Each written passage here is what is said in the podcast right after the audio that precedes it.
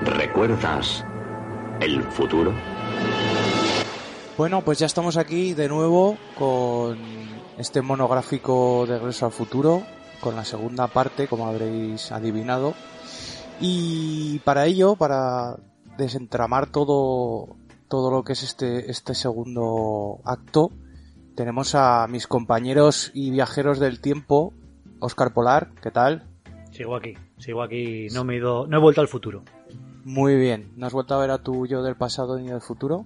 No ha habido paradoja que yo sepa, así que seguimos. No desapareces de la asistencia, ¿no? No, mi brazo está bien, no, no me veo a través de él ni nada. Ya, podemos continuar. Y tenemos también a Diego Frickland, que es el que nos va a aportar aquí el conocimiento. Aquí ¿Qué tal, estoy Diego? desde, desde un 2000 2020 alternativo, porque esto en realidad no tendría que haber sido así, ¿eh? Esto era un 2020 idílico, pero alguien volvió y hizo algo mal. Sí, porque Alguien, todavía- aquí está alguien bien. volvió, alguien volvió a aparearse con monos o murciélagos o algo. Sí, sí. Sí, porque además todavía no hay coches que vuelan, con lo cual algo ha salido mal. Joder, ya te digo. Ni patinetes. Que vuelan. La visión de la visión de Robert Zemeckis no se ha cumplido. Cuéntanos, Diego, ¿qué, qué informaciones tienes? Pues bueno, nos, nos vamos ya a, a 1989, que es donde se, donde se encuadra eh, esta película, este Regreso al Futuro 2, que realmente no, no estaba planeado, aunque, aunque lo pudiera parecer con el final de la, de la primera película. Eh, yo creo que ese final actuó más como broma interna suya, ¿no? Que, que Sí, desde como, que como un plan de hacer una, una segunda parte. Sí, sí, además Robert Zemeckis ha, ha- ha reconocido que él para nada esperaba ese boom que se produjo con Regreso al Futuro, con la primera parte, que él esperaba cubrir costes y gracias, ¿no? Para que nadie en el estudio le dijera nada y pudiese seguir haciendo películas. Y de repente de la noche a la mañana le llaman y le dicen, oye, que es que tu película está siendo un bombazo. Y dijo, ¿what? Claro. Y fue Sí, por esa... De hecho, perdona, Diego, Sí. si, me, si me permites. eh, aparte que no, que, que no sabían que iba a ser un bombazo, porque bueno, le hab- habían rechazado el guion de la primera ya como 44 veces hasta que la Universal lo, lo cogió. eh, fue una broma, ¿no? Este final de, de la primera película fue una, una broma entre ellos, pues en plan, bueno, pues vamos a hacer esto así un poco descabellado, porque claro, eh, meter a, a Jennifer en la ecuación, pues era algo que, como luego veremos, eh, tuvieron que resolver y les, les- bueno, le- les, les provocó bastante dolor de cabeza, ¿no? Poder, meter al personaje en la segunda. En ese momento, con ese final que hicieron, un poco broma interna, bueno, pues, oye, no molestaba a Jennifer y, y ese Doc, bueno, recordamos que estamos en ese nuevo presente de Marty McFly, que, que vuelve a su presente en el que su padre ha pasado de ser un, un pringao a ser un, un- un escritor en ciernes y un, y un tipo de éxito. Un, presente mejorado, ¿no? Exacto, sí, sí. Aunque Doc no está muy contento con eso de cambiar el pasado al final, hostia, Al final, al final dicen, ¿qué demonios? solo, solo ese cambio ya, ese puñetazo a Viv ya le cambió bastante, ¿eh? Por lo que, por lo que se ve. Hmm. Y, y bueno, llega, llega Doc eh, a, a parecer a llevarse a, a Marty y a Jennifer a, a su futuro para que arreglen algo de lo que les va a pasar en el futuro. Y es ese, eh, ese estar de Jennifer ahí no estaba planeado para esta, para esta nueva película. Y sí Que me, me- me gusta ese final, ¿eh? Eh, Sí, es, un, sí, sí. es un final que parece que te proyecta una secuela que no estaba planeada, como hemos dicho, pero tampoco es un final que te vuelva loco para que continúe la saga. Tú lo ves, es un final simpático, dices, ¡ay, mira qué gracia! Pero ya está. Si no hubiese habido secuela, no habría pasado nada. No tiene nada que ver con el final de este Back to the Future 2, que sí que, que sí que cuando acaba la película te quedas diciendo, ¡oh Dios mío! Que me den la tercera parte ya, por favor. Bueno, y lo que lo que pasa es que este Back to the Future 2 eh, fue grabado con la con la tercera parte, si no simultáneamente, sí que eh, terminando ya eh, de grabar Regreso al Futuro 2, ya había un, un segundo y un tercer equipo en, en el desierto de California grabando la parte la parte 3. Hmm. Sí, bueno, de hecho sí que hay parte que, que se solapó, eh, creo que fueron dos semanas o algo así, Sí, en las que Bob CMX estaba todavía metido en la parte 2, pero ya tenían un- unos equipos alternativos eh, haciendo rodaje en el desierto. Porque de y- hecho, eh, si me permites, Sí, eh, he estado mirando, hoy, hoy me he estado viendo los extras y, y vi un, he visto un, una especie de conferencia que hicieron en, en, en una escuela cinematográfica ahí en Estados Unidos y comentaba, comentaba Bob Gale que realmente lo que lo que se había planteado él cuando escribió el guion, el primer guion lo, lo escribió él eh, directamente eh, a lo loco, o sea, dijo voy a escribir lo que lo que me viene a la cabeza y, y su guion era muy extenso, tanto que la 2 y la 3 iban a ser una sola película, iban a meter todo en una sola en una sola secuela. madre mía. Pero claro, eh, se les disparaba todo. Primero el presupuesto y segundo que era muy larga la película para Hombre, meter todo, ¿no? Entonces, claro, entonces eh, lo par- decidieron partirlo en dos. El presupuesto lo rebajaron también bastante y eso es lo que le convenció un poco a la Universal, ¿no? Porque, porque claro, un presupuesto tan alto para una sola película les parecía excesivo, pero bueno, si iban a ser dos, mm, con la mitad de presupuesto cada una, ya les convenció bastante más la idea. Sí, yo también he estado leyendo un poco sobre el tema porque, claro, eh, al igual que en Back to the Future 1, eh, el guion lo escribieron a pachas entre Bob Gale y Robert Zemeckis. Para esta segunda parte, eh, Robert Zemeckis estaba dirigiendo Quién engañó a Robbie Rabbit, ¿no? Sí. Y, y digamos que el guion lo hizo él solo, eh, Bob Gale, ¿no? Entonces, llamó Bob Gale a Zemeckis cuando lo tuvo listo y dijo, tenemos un problema, es que me ha salido un, un guion un pelín largo. Y dice, entonces tenemos dos, dos opciones. O lo De- recort- de o vamos 200 recortando... De 220 páginas creo que dijo. Claro. Madre mía. Dijo, Ojito, recortamos... Calculando recortamos minuto unas- por página. Sí, Uf. sí. Una barbaridad.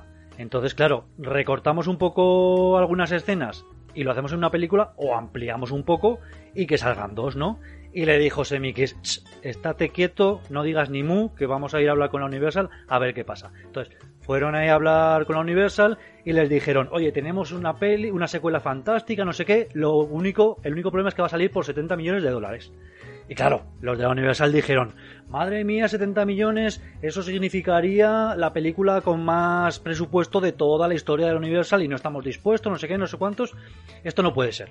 Entonces se sacó el as de la manga a SMX y le dijo, espera, podemos hacer una película por 70 millones o podemos hacer dos por 35 cada una, ¿no? es, el, es el 2 por 1, ¿no? Y entonces dijeron, ah, bueno, entonces si son dos por 35 cada una, me parece mejor. Y así es como salieron estas dos que, que se proyectaron como, un- como, como una sola película, aunque son dos partes. O sea, Claro. Y en realidad, en realidad tú no puedes ver Regreso al Futuro 2 sin querer ponerte la 3 inmediatamente después. Está ¿no? claro. Es un, es un poco como Infinity War y Endgame, ¿no? Que, que aunque son películas diferenciadas, son un, un bloque conjunto.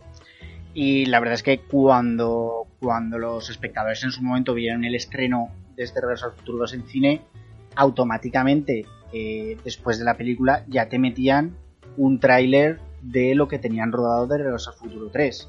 Un acierto, un acierto Que total. si yo lo he visto esta última vez en, en HBO y está montado ese tráiler después Sí, sí. de la película. Y en las O sea- versiones de Blu-ray y DVD está, sigue estando el tráiler, o sea, es parte de la película, básicamente. que para mí, eh, yo no sé si había visto ese tráiler tal cual nunca, hace mucho que no veía Regreso al Futuro 2, pero te enseñan demasiado.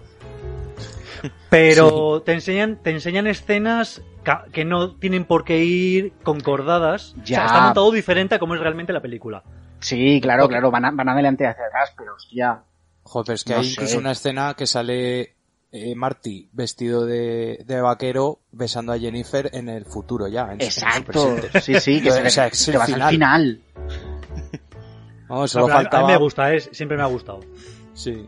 Bueno, la decisión realmente de, de grabar estas dos películas juntas fue porque porque Michael J. Fox tenía un, un parón largo en, en su serie del momento que seguía siendo Enredos de Familia. Entonces, al ser él el gran protagonista de la película, eh, bueno, CMX llamó tanto a tanto a J. Fox como a como a Christopher Lloyd para ver si se apuntaban al, al proyecto, porque claro, sin ellos estaba claro que no había película. Sí, Eh, Tanto Michael J. Fox como, como Christopher Lloyd se, se apuntaron al proyecto y bueno, tiraron para adelante. Eh, De hecho, la, la Universal quería, quería hacer una secuela y, y les llegó a decir a, a los Bobs, a, a Bob CMX y a, y a Bob Gale, que, que la iban a hacer igualmente. Aunque ellos no estuvieran, iban a hacer una secuela. joder. Entonces, obviamente, claro, ellos dijeron, vale, nos apuntamos, pero tienen que estar Michael J. Fox y, y Christopher Joy. Y me parece un acierto.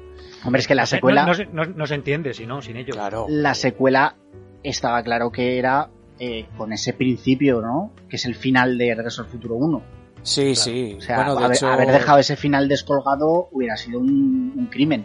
ah, podían haber hecho una secuela basándose en otros personajes, pero uf, no sé, yo lo vería. Sí, ya- pero haber, haber dejado descolgada esa historia, Claro, claro. Sí, sí, lo lógico era seguir donde lo habían dejado. Exacto. Estaba claro. Bueno, en esta película seguimos teniendo a, a Lea Thompson como, como Lorraine, la madre de, de Marty.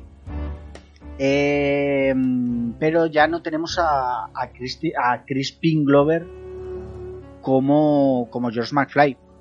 Mm. Eh, yo por lo que he leído hay varias varias historias conforme a que a que Crispin Glover no se embarcará en el proyecto.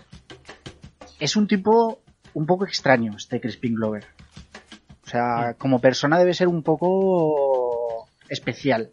Es que lo que dice Bob Gale mm, es que el Crispin Glover le pedía algo Sí. absurdo. No ha especificado qué, pero por lo que luego se ha ido viendo en entrevistas, le estaba pidiendo las mismas condiciones de contrato que, que Michael J. Fox. Exacto. básicamente. Le pedía Él- mucha mucha más pasta.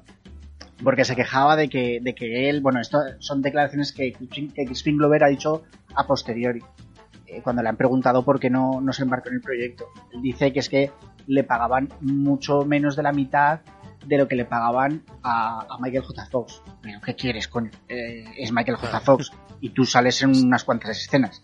Él claro, sí que, no- él no sí que es verdad que él sí que es verdad que en la primera aporte eh, debió de cobrar bastante poco, incluso por debajo de, de Lea Thompson, Lorraine, que digamos sería su igual, ¿no? Dentro de, lo- de los roles de la película, Mm. eh, los personajes secundarios de primera fila serían Lea Thompson y, y Crispin Glover, ¿no? Lorraine y Josh McFly. Eh, esto ocurrió en la, en la segunda parte, en la primera parte, pero en esta segunda él dijo que quería cobrar mucho más, ¿no? Entonces a él le dijeron, mira, te vamos a igualar igual que a Lea Thompson, vas a cobrar lo mismo, que ya es más de lo que cobró ella en la primera y ya está, ¿no? Pero él se, se pasó de frenada y quería, digamos, igualarse más a lo que es Michael J. Fox, ¿no? Que Sí. es algo impensable. Se- Bueno. se, basó un poco, en la negociación suya fue, pues mira, como yo en la primera cobré muy poco, lo voy a compensar en la segunda. ¿no? Yo creo que es un poco lo que, que sí, pensó. pero, pero, pero ¿por qué en la primera película Michael J. Fox cobraba más? Coño, era un tío que en ese momento estaba en el top de la fama con Enredos de Familia. Claro, claro. Era un sí, sí, tío no. que es que, que es que te- lo tenías en la película y tenías a todas las jovencitas aseguradas. Coño, pues, ¿qué quieres? Eso había que pagarlo. Y además, y además que eres el protagonista, o sea, Claro. si eres el protagonista lo cobras. Claro, Sí, y, pero y Crispin bueno. Glover, ¿quién coño era? Pero también hay que también hay que darle mérito al personaje de, Sí, de- de sí, Josh sí, McFly en la primera, porque realmente el desarrollo en la primera es del personaje de Josh McFly. Es, Sí, es sí, donde sí, sí. vemos, es donde vemos un, dijimos. un des- un- digamos un- una evolución del personaje. Los demás personajes más o menos eh, permanecen iguales, excepto cuando van al futuro y ya se ha arreglado todo y tal. Pero por ejemplo Michael J. Fox eh, sigue siendo el mismo toda la película, Christopher Joy sigue siendo el mismo, tienen la misma relación, pero en cambio el que evoluciona es el personaje de Josh McFly, ¿no? Cómo evoluciona en el pasado, cómo, cómo a, a través de su hijo acaba pasando de pringado a, a un tío, pues, de éxito. Y eso, todo eso, toda esa evolución se va viendo en la primera peli, y claro, yo creo que sí que tendría que haber cobrado más en la primera, pero tampoco, tampoco me pareció bien que sacrificara el aparecer en la segunda, porque bueno, incluso Bob lo dijo que, que le dio dos semanas para, para pensárselo, le dijo, oye mira, esto es lo que te voy a dar, piénsatelo y do- en dos semanas me lo dices, si en dos semanas no tengo una respuesta positiva, entiendo que no quieres aparecer en la película. La haremos igualmente sin ti. Y a las dos semanas dijo su agente que no, que seguía en sus 13 y entonces al final no apareció. Pero es que Tampoco me Unidos- parece que... O sea, me parece Unidos bien por- que intentase negociar algo que igual creía que le pertenecía, pero tampoco me parece bien que no, que, que, ya- que no apareciese siquiera en la peli por esto, ¿no? Claro. Ya, pero yo, yo creo que él pensó que, que al final se iban a bajar los pantalones eh, Bob Gale y Robert Zemeckis y que iban a decirle, venga, va, que te lo pagamos porque sin ti no podemos hacer la película. Cosa que se equivocó, porque lo que puede hacer un guionista es magia. O sea, y si no apareces en la película, pues te mato en la película y aquí se ha acabado, que es exactamente lo que hicieron. Claro. Sí. También he oído, eh, he oído otras declaraciones que ha tenido Chris- Crispin Glover, más un poco más idas de olla, en la que dice que es que tuvo un desacuerdo con, con, con Gale sobre el final filosófico de la película en la que Marty es, es recompensado con, con ganancias materiales como la camioneta y tal, en lugar de, de, de ganancias eh, de aprendizaje. o- Filosóficas, ¿no? Exacto. Bueno, este es- si lo conocéis un poco a Glover, es- el tío es un es un personaje. Yo, En- yo la verdad es que no he ahondado mucho en lo que es su personalidad, no he leído sobre él. Lo que sí que he leído es que el rodaje con él para Robert Zemeckis no fue nada fácil, o sea, porque él era mucho de ir a su aire. Entonces a lo mejor Robert Zemeckis le decía, vale, toca esta escena, tienes que hacer tal, tal y tal. Y, Crispin Glover le decía, ok. Y en, lo- y en cuanto decía acción Robert Zemeckis, el tío hacía lo que le daba la gana. O sea, que si ya de por sí un tío que has tenido un rodaje complicado te pide más pasta y mucha más. vamos, se sube la parra totalmente. Y, y no es ningún figura, no es un superestrella. Que encima sabes que en la segunda parte también te va a dar problemas. Pues es en plan, oye, mira, lo siento mucho, pero me- casi me estás haciendo un favor, ¿no? Bueno, ¿y cómo lo solucionaron en esta película? Pues básicamente usaron eh, imágenes ya grabadas de la, de la primera parte eh, y usaron a, a otro actor, que era Mm. Jeffrey Weisman, con unas prótesis que la verdad es que yo creo que da bastante bien el pego, ¿no? Sí, sí, yo hasta años después no, no me di- no me apercibí de este tema, de cuando ya empiezas a escuchar infor- información, lees un poco por ahí, te das cuenta de lo que pasó con, Chris, con Crispin Glover. Pero inicialmente yo cuando vi la película, el tío como estaba boca abajo, Claro. se, se parece Claro, claro. físicamente porque habían ayudado con el maquillaje, que se parece físi- físicamente, pues ya está, digo, pues perfecto. Exacto. Se nota, se nota un poco más, yo creo, o, o canta un poco más en el pasado cuando vuelven al 55, ¿no? Porque Sí, sale pero hay- de salen muchos espaldas. planos, exacto, salen muchos planos de espaldas. Creo Claro. que alguno de los planos es reusado de, Sí. de la primera grabación. Pero no se le ve la, no, no reusan planos en los que se le ve la cara, eh, si os fijáis. Claro. Solo usan planos de espaldas o de muy lejos que no se, Exacto. apenas se le ve. No, Entonces, pero sí, sí, sí que hay algunos en los que se le ve la cara y es por, o sea, utilizados directamente, recortados de la primera película para ponerlos en esta segunda, que es ahí cuando se coló eh, la película y luego hubo que indemnizarle. No sé si vas a contar algo de eso. ahí Diego. va a ir que todo esto Pero- pero le- a, Glover a, pero es muy a poquito lo que... Sí, sí, pues el tío los, O sea, los de denunció, el tío los denunció, ganó por, Hmm. por usar su imagen sin su permiso, claro, hasta, hasta ese punto también lo entiendo. Hmm. Y no solo eso, sino que consiguió que se, que se cambiara la ley sindical de, de, de actores en Estados Unidos para que estas cosas no volvieran a pasar. O sea, Sí, pero- nadie puede usar sin permiso la imagen de, de un actor para de una película para otra.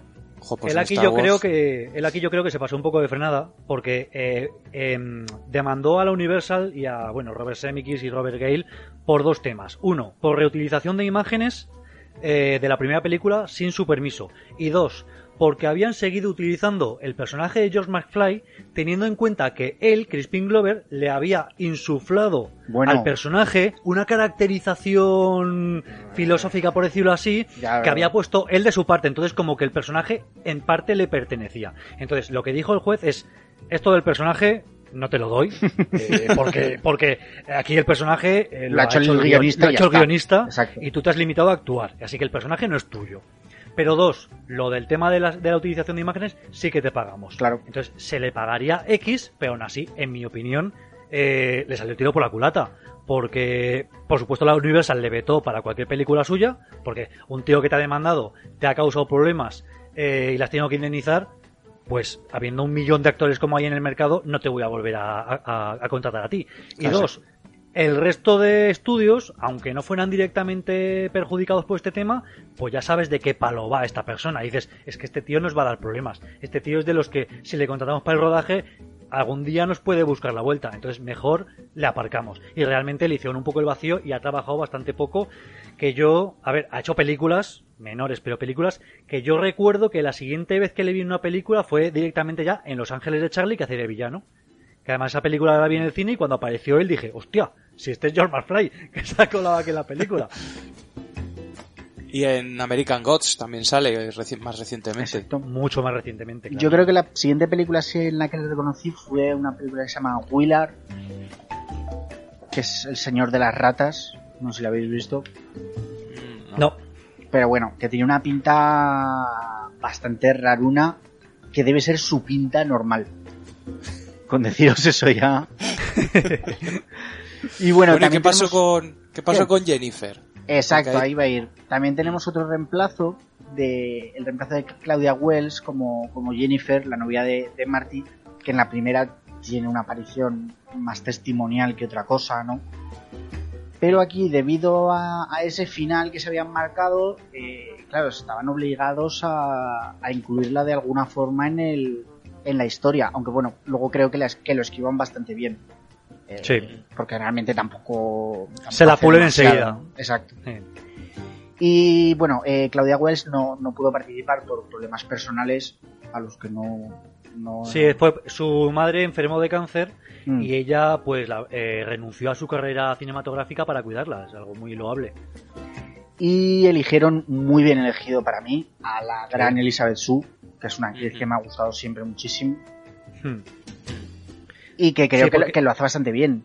Sí, yo, Sí. yo he escuchado por ahí comentarios como con gente que, pre- que, claro, está siempre la eterna pregunta. ¿A quién preferís de Jennifer? ¿A Claudia Wells o a Elizabeth Sue? Hostia, Elizabeth y- y Sue. la- pues, pues por ahí yo he comentado, yo he escuchado como que Claudia Wells tenía mucha más química, por lo visto, con Michael J. Fox, pero chicos, yo, yo con- para el personaje de Jennifer le veo mucha más personalidad a Elizabeth Sue, Sí. creo que es un personaje más potente que no Claudia Wells, que la verdad es que la veo aparecer por ahí de fondo, pero no, no me convence demasiado. Pues No, yo no. voy a ser la pata que cogea. A mí me gusta Vaya. más Claudia Wells. No, no me hables mal, no me hables mal de Elizabeth Sue. ¿eh? No, no, no, no. Eh, me parece una actriz fenomenal, ¿eh?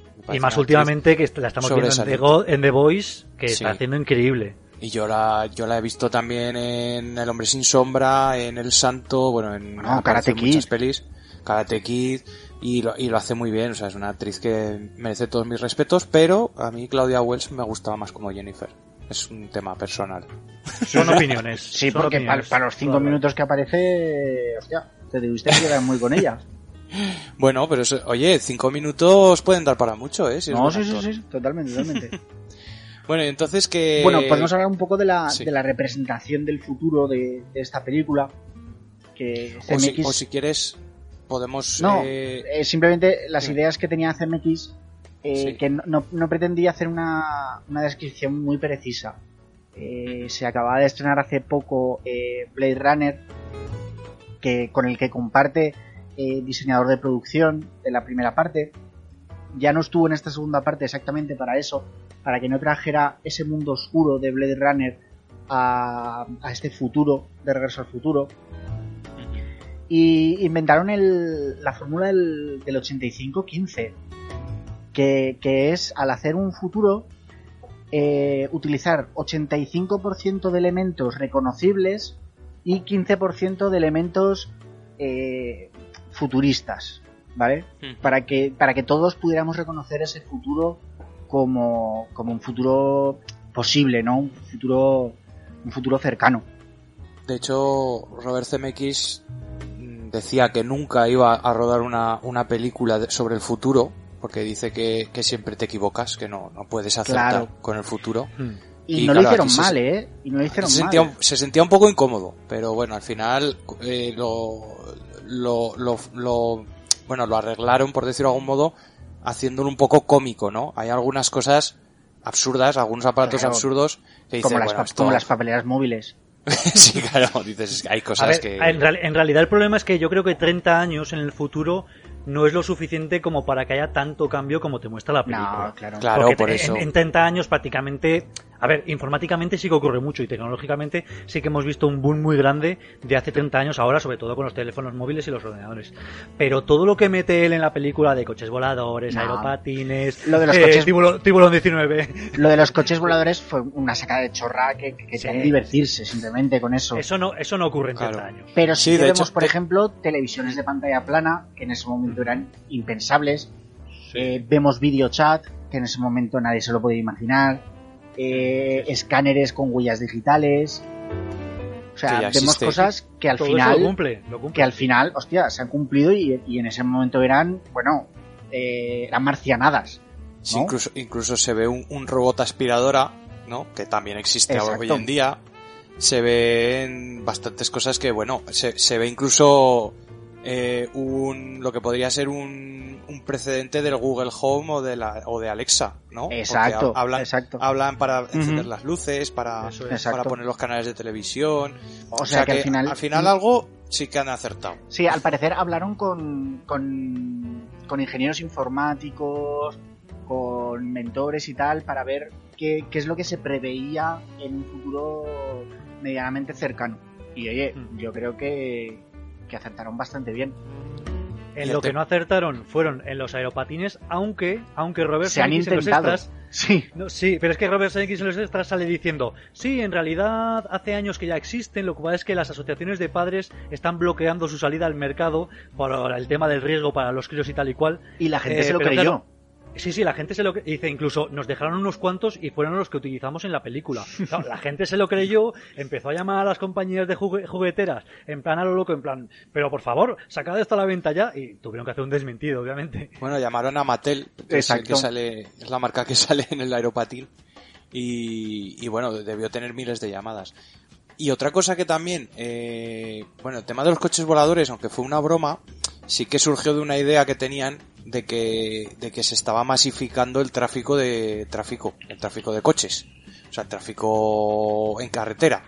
Entonces, claro, dijeron, bueno, ¿cuál sería la solución a, a descongestionar las carreteras? Pues que vuelen los coches, ¿no? Y fue un poco también esa la broma. Entonces, bueno, es un poco, inventar un poco, yo creo, eh, tema, temas así en plan cómico, para que el futuro pareciese tan absurdo que no, que no tuvieses que creértelo. O sea, que no pensases que dentro de tantos años iban, iban a volar los coches. Me gusta, bueno- me gusta, me gusta ese futuro y ya dije en la primera parte que de, que de esta segunda yo echaba de menos más futuro todavía. O sea, que si me hubiesen dado otros 20 minutos Sí. en 2015, me, vamos, te los compro.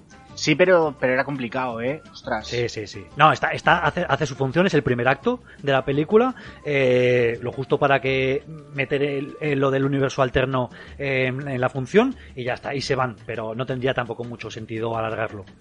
Exacto. Y bueno, eh, tenemos por ahí a, Industrial Light and Magic, que, que se encargó de los efectos especiales, que yo creo que funcionan bastante mejor que en la, que en la primera, ¿no? Yo, Sí. de los efectos especiales, lo único que me cantó un poco son eh, los aeropatines de la, de la patrulla de Biff. O sea, no el aeropatín de Marty McFly, que ese yo creo que era bastante artesanal, sino los que sacan, pues el séquito este que va Sí. acompañando a, a Griff, ¿no? Que, que como es totalmente digital, los tiran un poco así encima del suelo y se ve que es totalmente una imagen pegada. Sí, bueno, sí que tiene... Pero bueno, yo creo que funcionan mejor. Hay mucha más, eh, mucho más TGI que en, la, que en la primera parte. Y yo creo que, bueno, lo salvan, lo salvan bien. Bueno, aquí Hmm. se introdujo un sistema que luego cuando llegue Exacto. la escena que corresponde ya hablaremos Exacto. de ello. El Vista Pero- Glide. Habla de eso. Exacto, es. el Vista Glide que, que lo pidió Robert Zemeckis de propio. O sea, no mm, es un sistema que se es una cámara que se que la hicieron para él y que derivaba un poco de otro sistema que ya habían hecho para él exclusivamente en, en Quien engañó a Roger Rabbit que se llama VistaFlex me parece y el VistaGlide ya era una mejora no que, que lo que permite es eh, grabar diferentes secuencias con el mismo actor disfrazado de otros personajes que en este caso era Michael J. Fox disfrazado de, de él de mayor, de su hija, de su hijo y tal, y unir las imágenes en una sola toma. Lo que Y hace la cámara es que, Y que tuviera movimiento. Que es donde... Claro, donde lo que hace la cámara, claro, lo que hace la cámara es que está robotizada y Porque- sigue el mismo, el mismo movimiento en todas las tomas, con lo cual puedes unir todas las tomas con el mismo movimiento de cámara Exacto. sin que se note. Sí. Porque en una escena sin movimiento eh, tú y yo, David, que, que- que hemos editado vídeo, bueno, es, rel- es relativamente sencillo. Sí, eso es sencillo, eso es sencillo. Pero con movimiento, hostia. Y es que el problema en el cine es que el movimiento es lo que hace natural eh, el- Los planos, la escena. exacto. Claro. Si no tiene movimiento, como que queda demasiado, eh, demasiado, demasiado estático en el conjunto de la película, porque en toda la película hay movimiento. O sea, la cámara sigue constantemente a un personaje, a un coche, a un, a alguien, o hay un, o hay un, un zoom, un zoom in o un zoom out, o un zoom traveling, o hay algo siempre que, que induce al movimiento. Y si no tienes ese movimiento, como que se nota el, el efecto óptico, ¿no? Al final es un engaño al ojo. Exacto. Y bueno, tenemos una recaudación de 332 millones prácticamente de dólares en, todo el mundo, que está muy bien para los, para los 35-40 que, que terminó costando. Hostia, me parece, bueno, Universal tirándose de los pelos.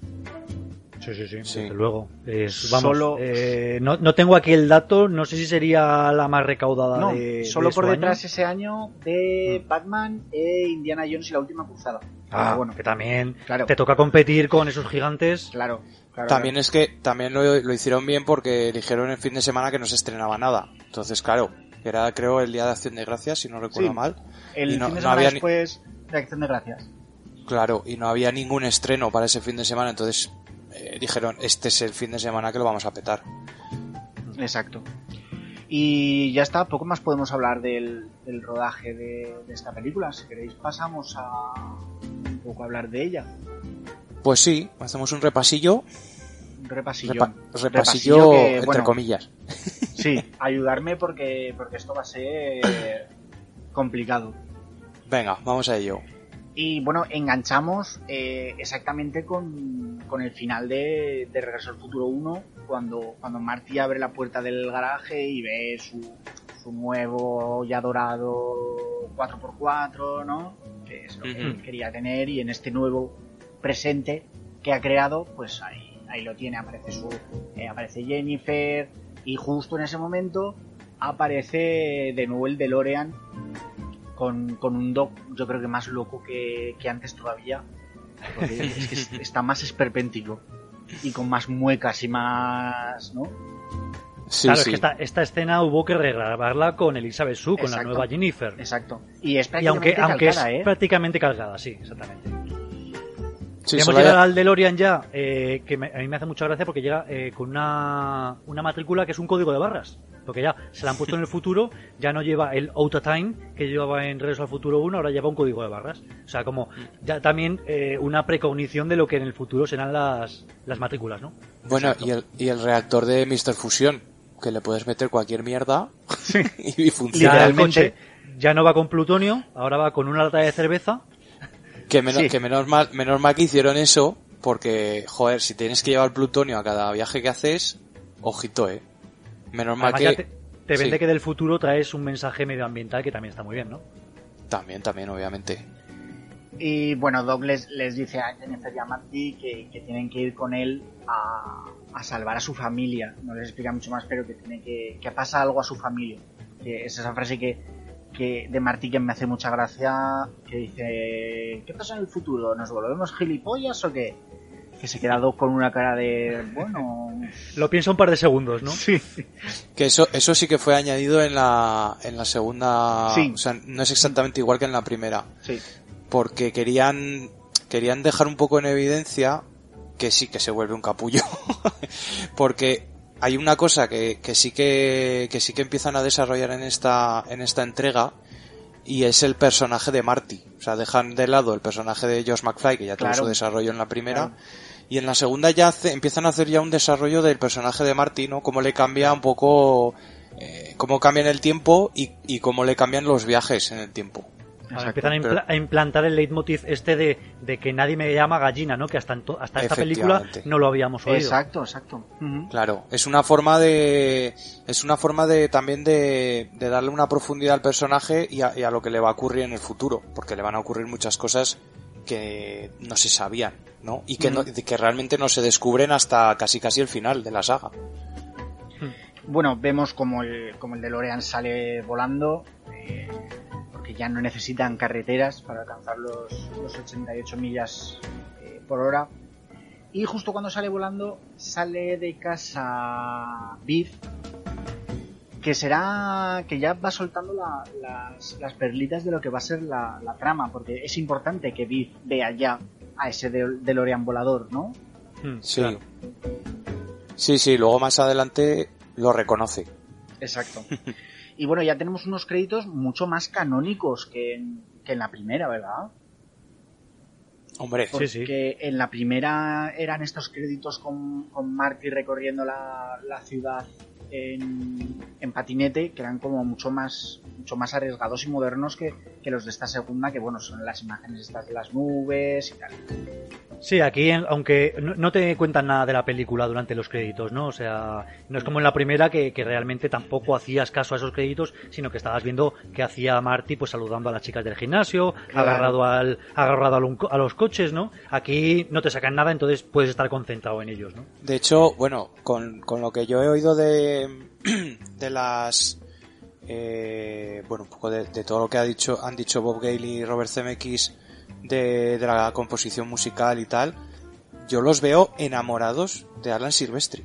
O sea, yo creo que esto es un poco una, una especie de, de, bueno, vamos a darte tu momento en la película, en la que no hay película, ¿vale? Hmm. Para, para que luzcas tu banda sonora.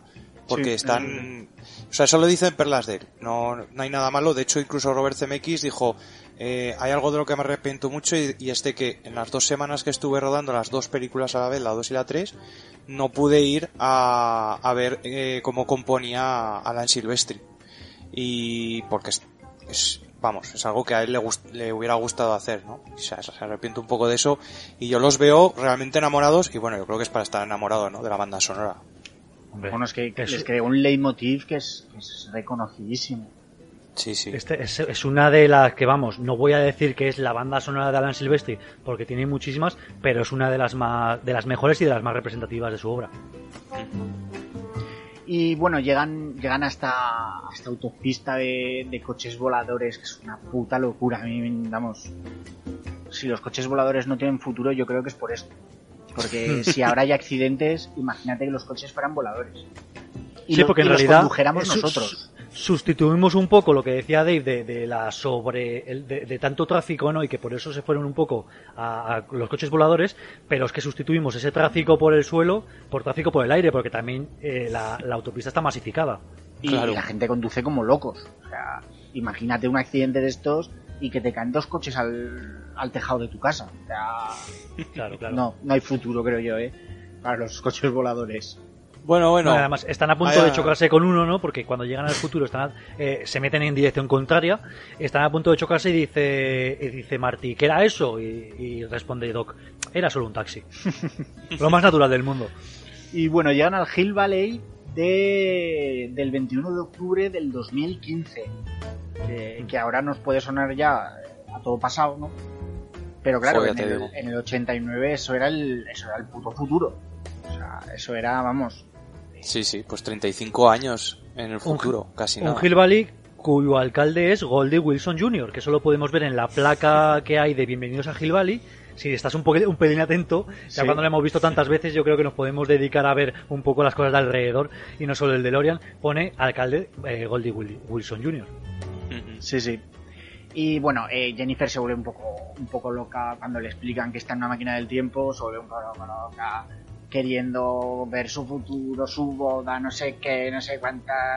Dice Doc, sí, pues mira, eh, generador de ondas somníferas alfa y a, y a dormir. A dormir.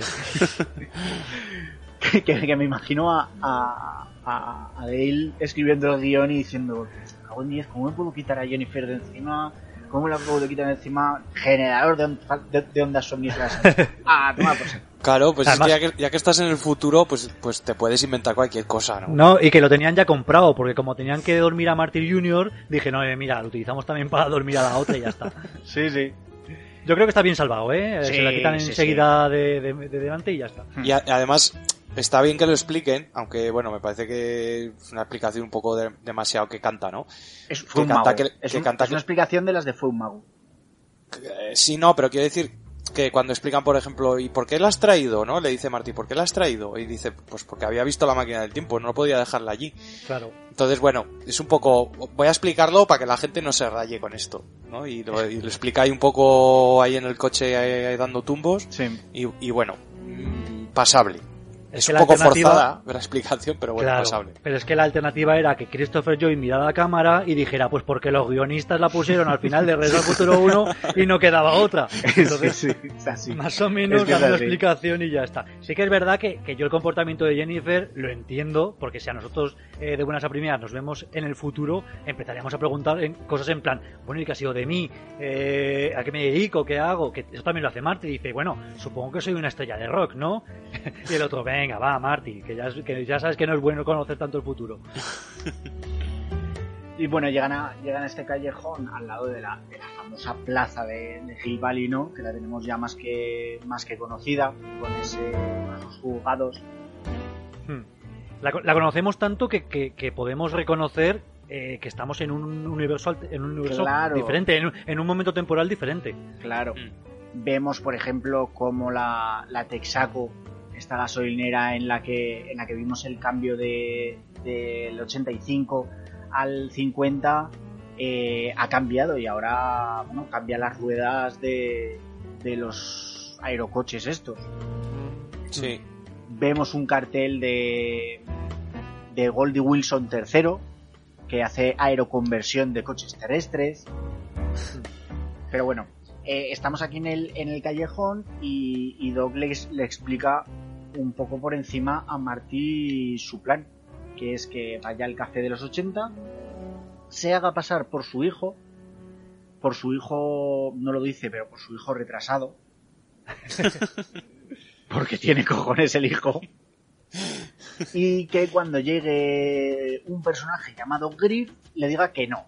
Simplemente que no. Ya está. Eso es lo que tiene que hacer. No tiene que saber más de, de- de su futuro. Sí que le enseña el periódico de, de qué es lo que le va a pasar a, a su hijo, pero tampoco se nos da más detalles de por qué, de por qué le encierran, ¿no? No, pues que eh, hay un plan. Es que eh, si lees un poco eh, el resto de titulares del periódico, incluso luego el que cambia, pone como que Griff es una especie de gángster, porque pone. Sí, lo, la ban- lo la puedes leer en el banda. periódico. Exactamente. Entonces, eh, Griff tiene un plan para cometer algún delito y, y meten al pobre Marty Jr. por medio, que es el que carga con las culpas, ¿no? Exacto. Eh, básicamente es eso. Ujú. Dicen que es por, por robo, pero no se sabe Mm. muy bien de qué. Claro. Eh, de hecho, eh, a Bob Gale le llegaron muchas muchas cartas de, fans de la serie de Regreso al Futuro que le decían, oye, ¿y no podías haber hecho que, le, que directamente le diese Doc unos condones a Marty McFly?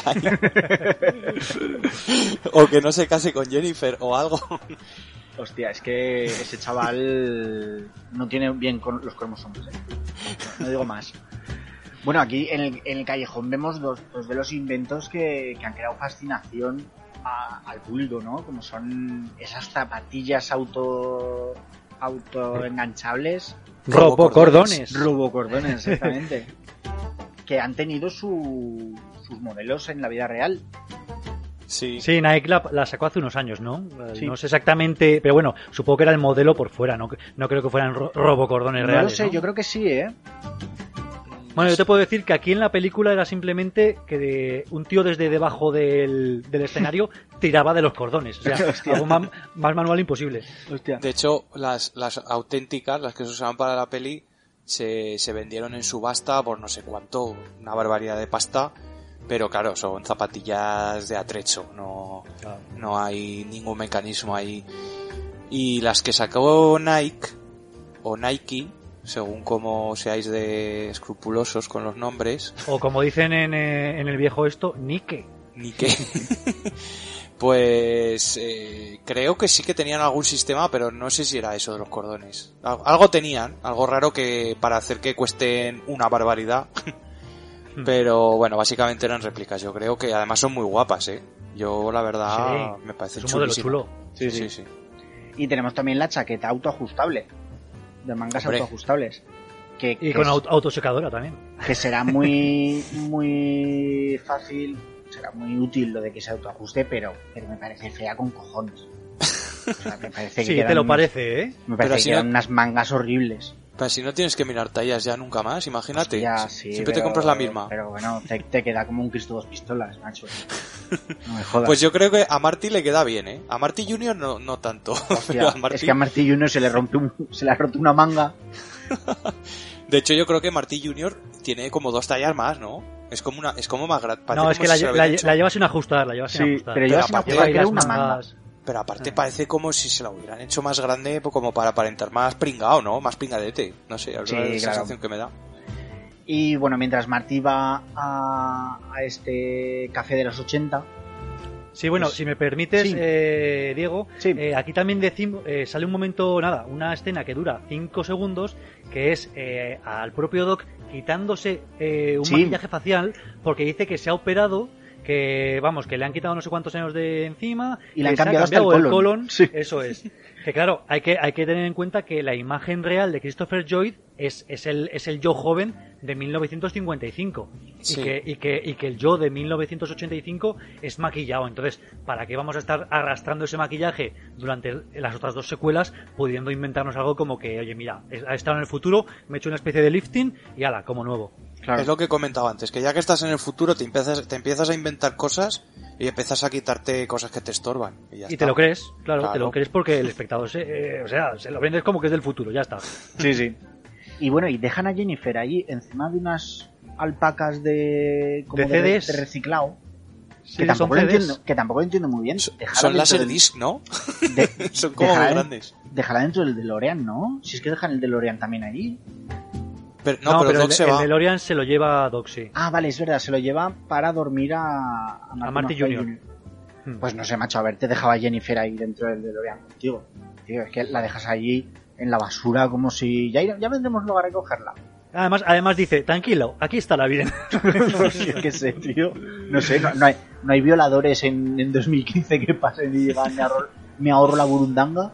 Bueno, a ver, aunque, aunque veamos mucha basura por ahí y pa- alpacas de reciclaje, estamos al lado de la plaza del pueblo. O sea, Sí, es como sí, al lado de la Plaza del Sol, de la Puerta del Sol. O sea, en principio debería estar bien. Y bueno, en esta Es plaza... como, de si Hi- te, es como si te dejan a ti en el tubo un día tirado una noche. Joder, no, por favor. y en, en esta plaza de, de Hill Valley vemos edificios que, que han, que han cambiado, como que han utilizado parte del edificio antiguo le han encasquetado una parte del edificio modernista y tal. Pero sí que sigue eh, tal cual eh, los juzgados de, de Hill Valley. Está El tan 80 tal cual El que es que- 85-15, ¿no? De que hemos hablado antes. Exacto, está tan tal cual el edificio del juzgado que tiene el roto de debajo del reloj que le hizo que le hizo Doc en, en el 50. Claro, porque Sí. todavía no ha sido reparado. Es más, veremos dentro de eh, dentro de un rato veremos a, a otro abuelo que está recolectando dinero para salvar el reloj de la torre. Exacto. Porque eh, 50 años después o 80 años después no, no- todavía no se ha arreglado.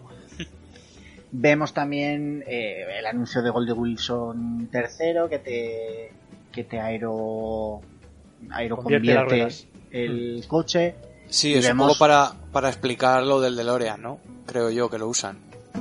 Claro que, que aero convierte en cualquier vehículo. Eso es. y vemos eh, que, es- que ya ha quedado como un, como un icono ¿no? de- del cine el holograma de Tiburón 19 dirigido por Max Spielberg Sí. hijo real de, de Steven Spielberg No, no, eh, realmente no da puntada sin hilo, ¿eh?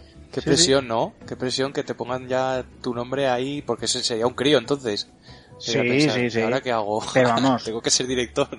Tiburo- Tiburón 19 contando con cómo fue Tiburón la venganza Uf, no, no, ¿Qué- no sé si me gustaría verla eh Que y por aquí ya vemos... Sí, Si me David. permites, Oscar, el, el doblaje en castellano me parece un poco malo. Ahí dice, va, ahí va yo, sí. Sabía que es un juguete. Y dices, ¿qué? porque en inglés dice. El, el Sigue tiburón- pareciendo el falso. Sí, el tiburón sigue pareciendo falso o algo así, dice.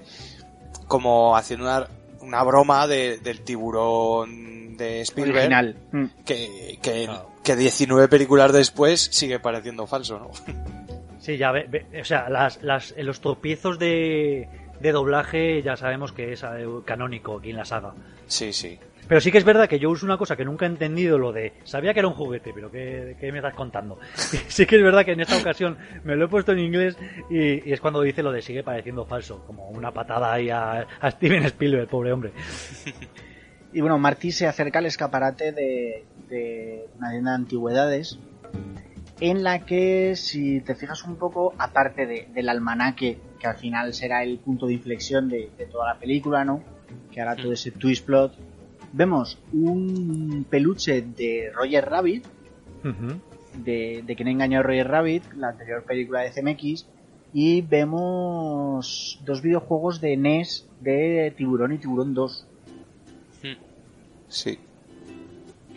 Eh, bueno, y, y creo ¿qué? que hay un, un Apple II, puede ser, eh, de los primeros ordenadores que salieron así portátiles. No lo sé, hay, hay un, hay- hay un ordenador ahí a la izquierda, pero yo la verdad es que no lo he identificado, No, pero sí, no sé, sí. es de los antiguos. Sí. Sí, sí. Bueno, Martí vaya a- al café de los 80, que es, que es el café, sigue siendo el, el café de la plaza de, de que hablábamos El único que hay en todo el pueblo. anterior, Exacto, Claro. exacto. Pero sí que vemos Sí. que, que ha cambiado. No hay camareros, los camareros son unas teles que van flotando con unos brazos mecánicos y los camareros son representaciones de, de personajes de los 80, ¿no? Tenemos a, a Michael Jackson, a Ronald Reagan peleándose con, con el Ayatollah Khomeini Sí, sí. y bueno, al final Marty pide una Pepsi, esos grandes carteles de Pepsi sigue patrocinando eh, Regreso al Futuro y aparece... le, le- le pon- le ponen una Pepsi que tampoco sabe cómo abrir. Porque vemos que al igual que en la primera película, el tío estaba en el 55 intentando quitar la chapa y tiene que llegar George en la gasolinera a quitarle la chapa, pues aquí también le ponen una especie de, de plástico extraño, el tío ahí lo intenta abrir pero no hay manera, siempre Es está que- con los problemas. Es que es Pepsi, tiempo. Pepsi Perfect. Pepsi Perfect. Ojo, Es que no sé a yo... mí lo que a mí lo que me mola de esta peli es que aquí Marty McFly no es el chaval joven que va a, a un mundo de viejos, es el viejo que va a un mundo de jóvenes, ¿no? Y se ve ahí como se ve como como su padre en los 50, o sea que no entiende muy bien que Claro. está pasando, o sea, lo ve todo como futurista, dice, Joder, Joder, y tan no puedo- futurista. no Oye, puedo ahora- abrir una Pepsi, eh, la gente va en mallas, hay coloridas. Ahora que decís lo de lo del Marty viejo, ¿no, ¿no creéis que estos cuatro años entre Back to the Future 1 y 2 eh, le han pasado un pelín de factura Sí. a Michael J. Fox? Sí. Se le ve como mucho más maduro Sí. la cara, ¿no? Aquí Michael J. Fox ya tenía Parkinson, tuvo, tuvo Parkinson desde muy, muy, muy jovencito. Eh, tuvo problemas para volver a hacer las escenas de, de monopatín, porque ya, ya empezaba a tener, a tener achaques a causa del Parkinson. Y sí que se le nota, aunque, joder, a, Michael J. Fox lo ves ahora, hostia, y sigue pareciendo un, un adolescente anciano. Hmm. Sí, ¿No? sí. No, la cara no le ha cambiado casi nada. Tiene un envejecimiento un poco extraño. Sí, tiene cara de niño, pero pero como más maduro, ¿no? Exacto. Sí, sí. Y bueno, para viejo, tenemos aquí a, a un viejo enemigo nuestro, que es Biff Tannen. Bueno, Biff Tannen archi- de, de abuelo. De Que, abuelete. que el cabrón, en vez de, de darte con el puño en la cabeza, se ha hecho un bastón. Que, que el mango es un puño. es que es, es como su, McFly, McFly. es como su marca, ¿no? Sí, sí. Es como ahora que no tengo fuerza para darte con, un, con mi puño, me con, hago la, un que puño, con la artritis no puedo. Es- me hago un puño de acero. Ha envejecido mal, ¿eh? O sea, se ha vuelto... Si, si el beat del 1985 mejorado se le veía un bonachón y así un poco loser y Sí, tal... ha vuelto a ser todo- cabrón. eh, Cuando, cuando ya está de abuela tiene una vejez que es cabroncete.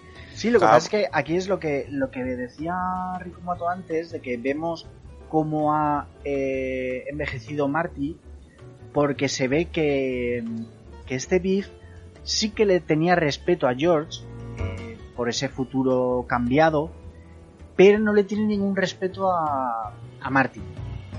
Y por supuesto no le tiene ningún respeto al hijo de Marty. Claro. Claro, claro. Porque le dice, bueno, pues que, que tu padre, que es, que es un pringao, no sé qué, no sé cuántas. Que, tur- que tiró su vida a la basura. Claro, y porque y, y este Marty se equivoca y le dice, ¿pero quién? ¿George McFly? Y le dice, no, George no, Marty McFly. O sea, como Senior. dando esa diferencia de eh, George, que sí que lo respeto, pero Marty ha tirado su vida a la basura.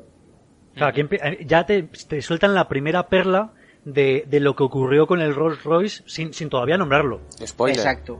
Que a lo largo de la película irá diciendo algo más y luego ya en la tercera lo veremos físicamente. Pero aquí ya te empieza a soltar algo de que Marty McFly cogió su vida y la tiró a la basura. Algo haría. Exacto. Algo le pasó que, Hmm. que- que no ha seguido con esa vida de, de éxito.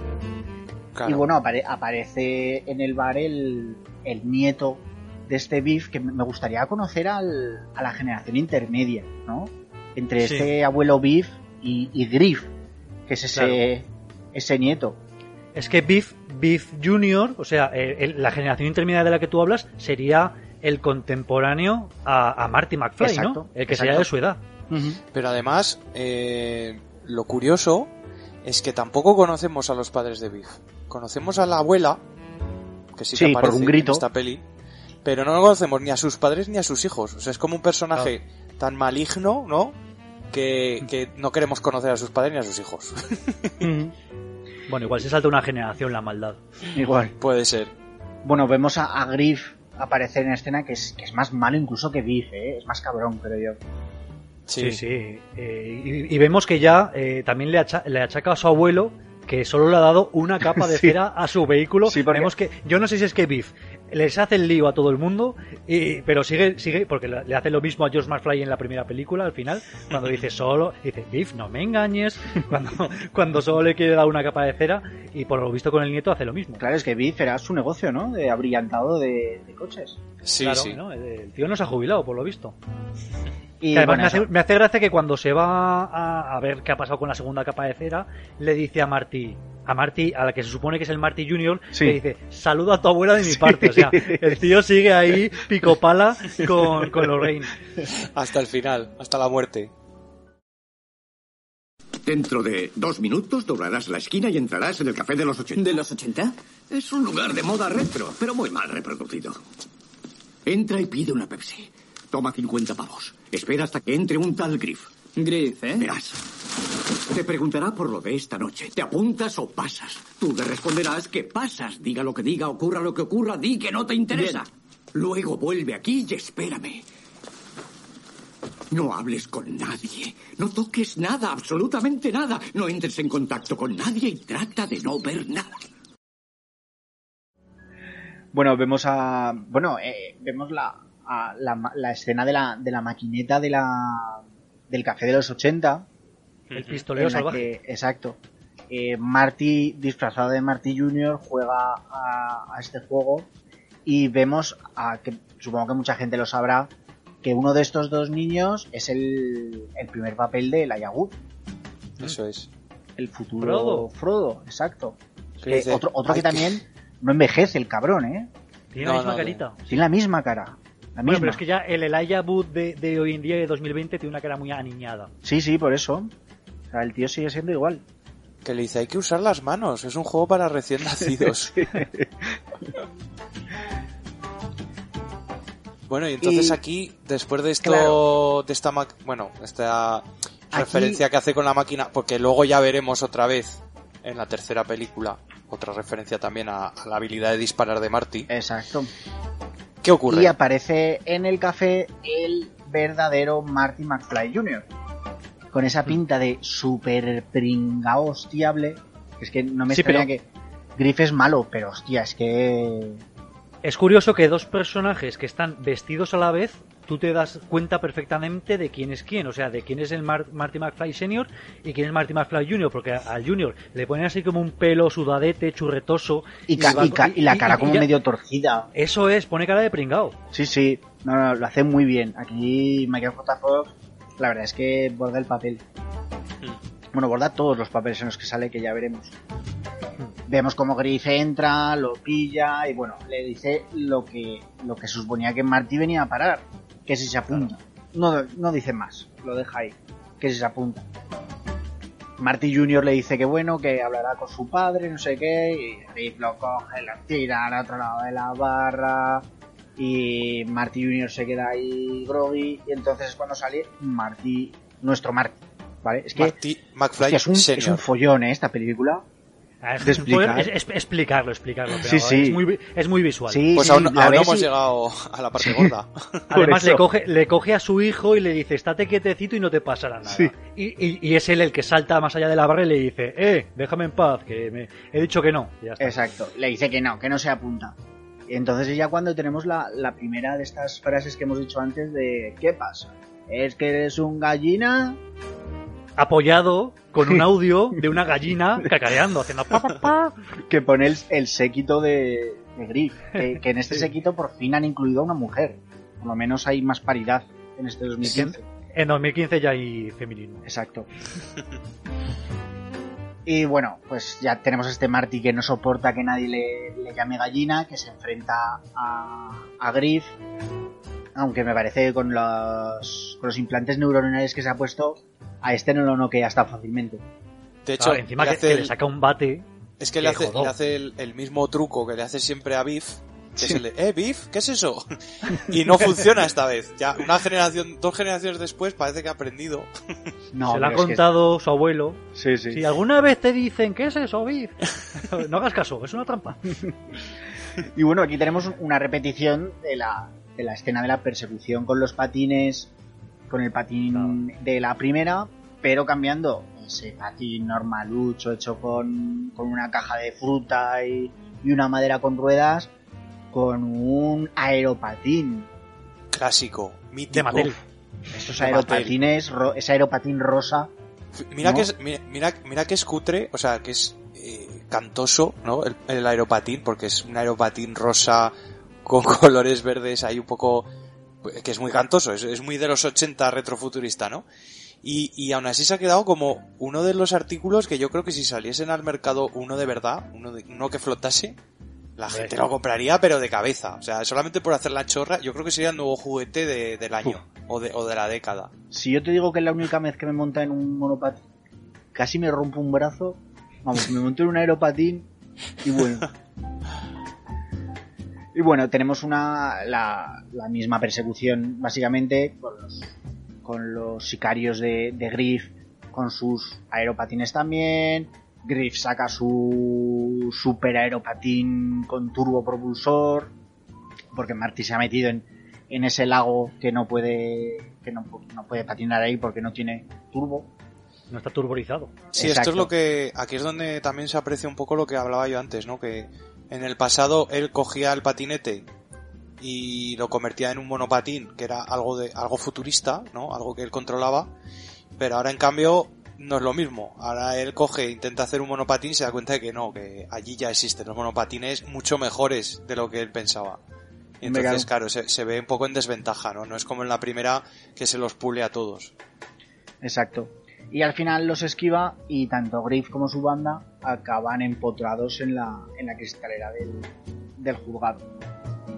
Con lo que, bueno, parece que hemos salvado el futuro de, de esta familia, ¿no?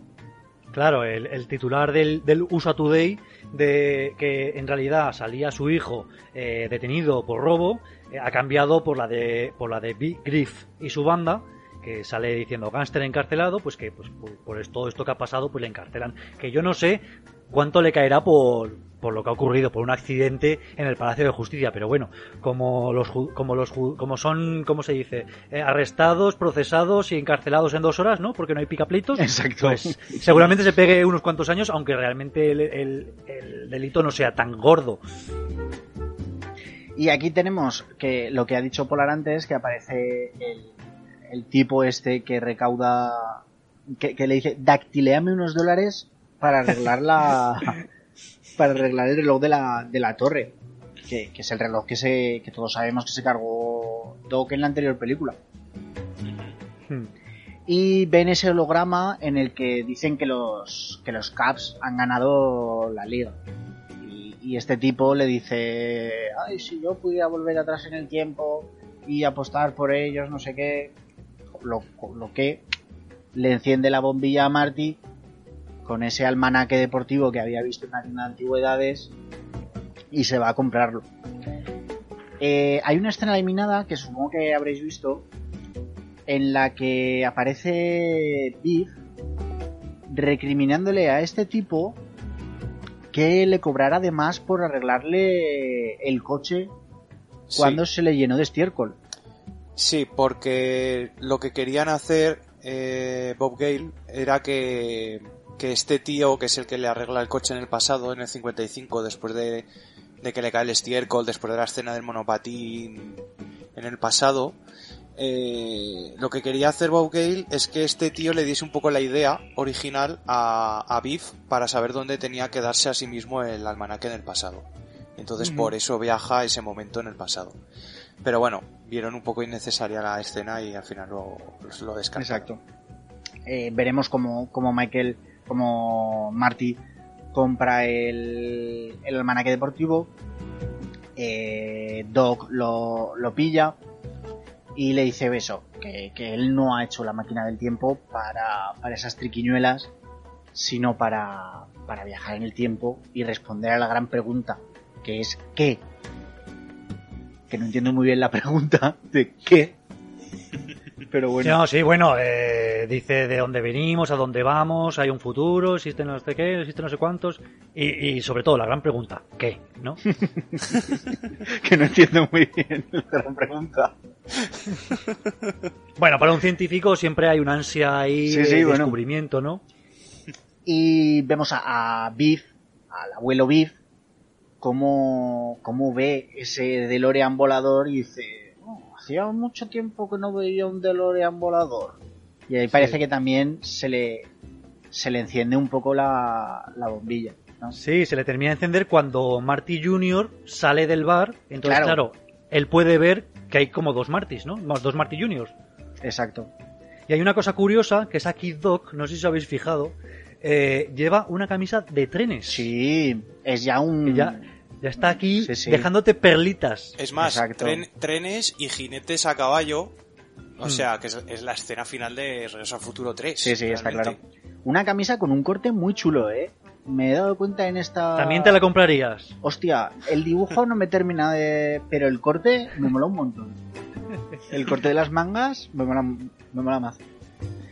Bueno, van a buscar a Jennifer, que la han dejado ahí abandonada, no sabemos ni por qué, en el callejón, en la basura. Pobrecita. Y vemos que, que, que la han pillado unas policías barra modelos, porque vaya, ¿no? Vaya cuerpo de policía que tienen en... Y, y el uniforme es súper modernista y súper Sí, sí. favorecedor. No sé, Ay. no sé eh, qué cuerpo de policía tienen en el futuro. Salen muchas mujeres, si os fijáis, en esta película. Eh, incluso la gente que anda por la calle y todo, son casi todo mujeres. Sí, sí. No sé si Y vemos- fijado, pero... que como las huellas dactilares son las mismas durante toda tu vida, le han tomado las huellas, eh, han descubierto que es eh, Jennifer, no me acuerdo del apellido, McFly, y la van a llevar a, a su casa.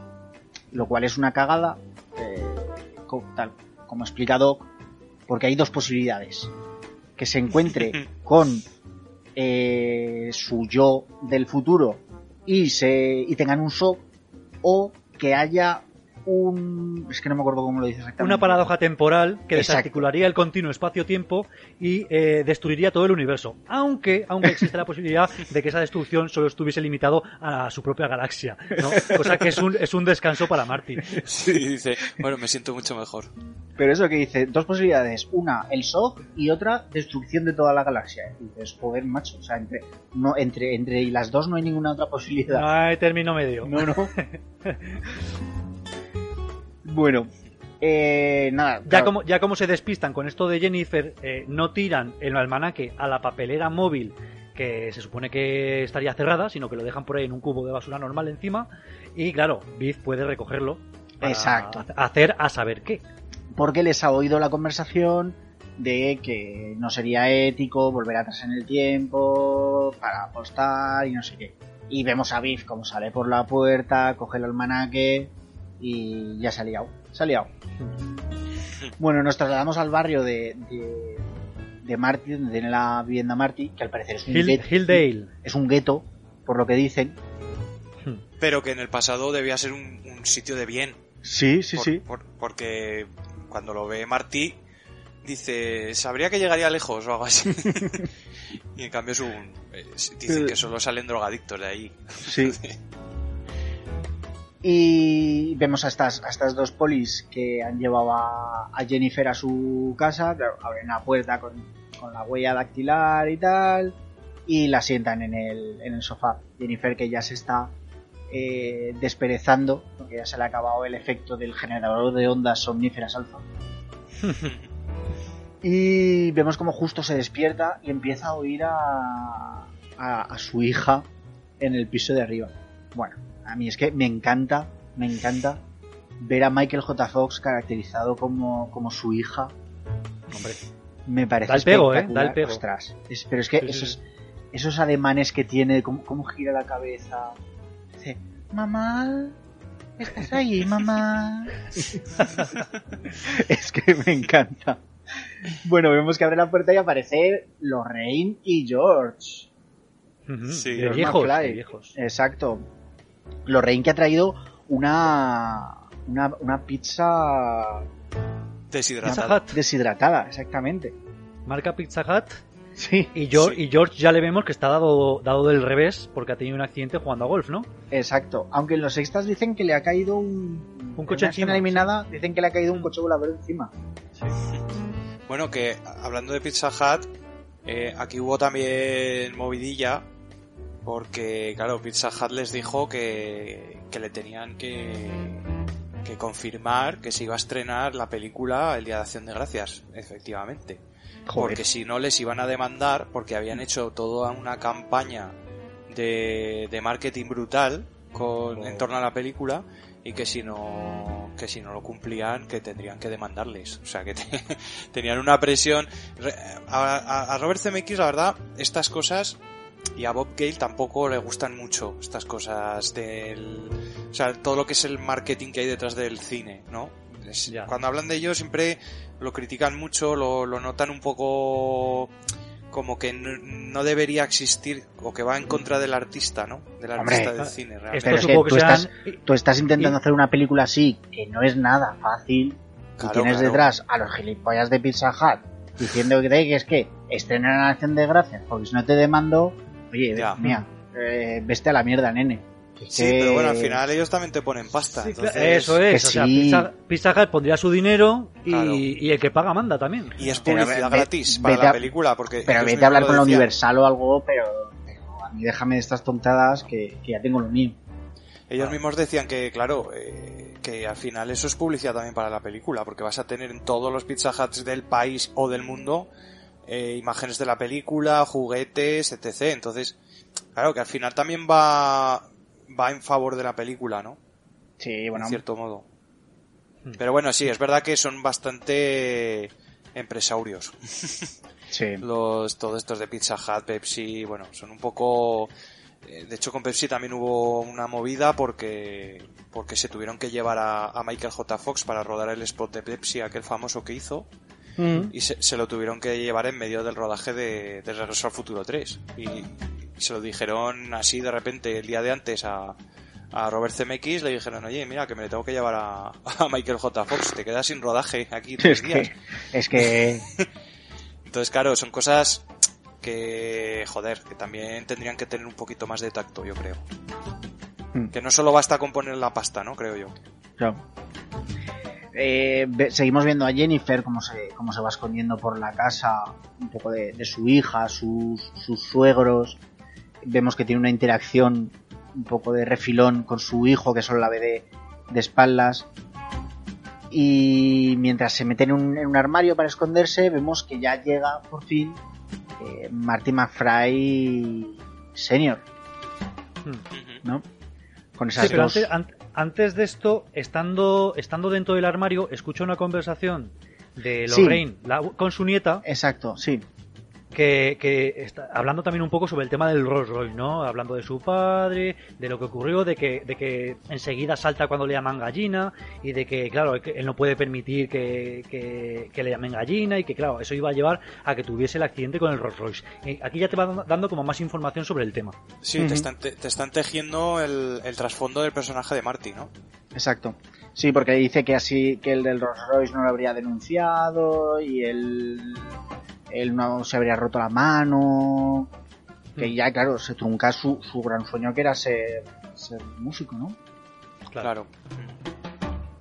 Y ya vemos cómo, cómo llega eh, Doc y, y Marty, que en un principio se había quedado en el coche, pero al final va, a- porque le pica la curiosidad, y va hacia la, la casa. Y vemos cómo, nada más irse, Marty llega por detrás el perro de Biff, que les había seguido con un taxi,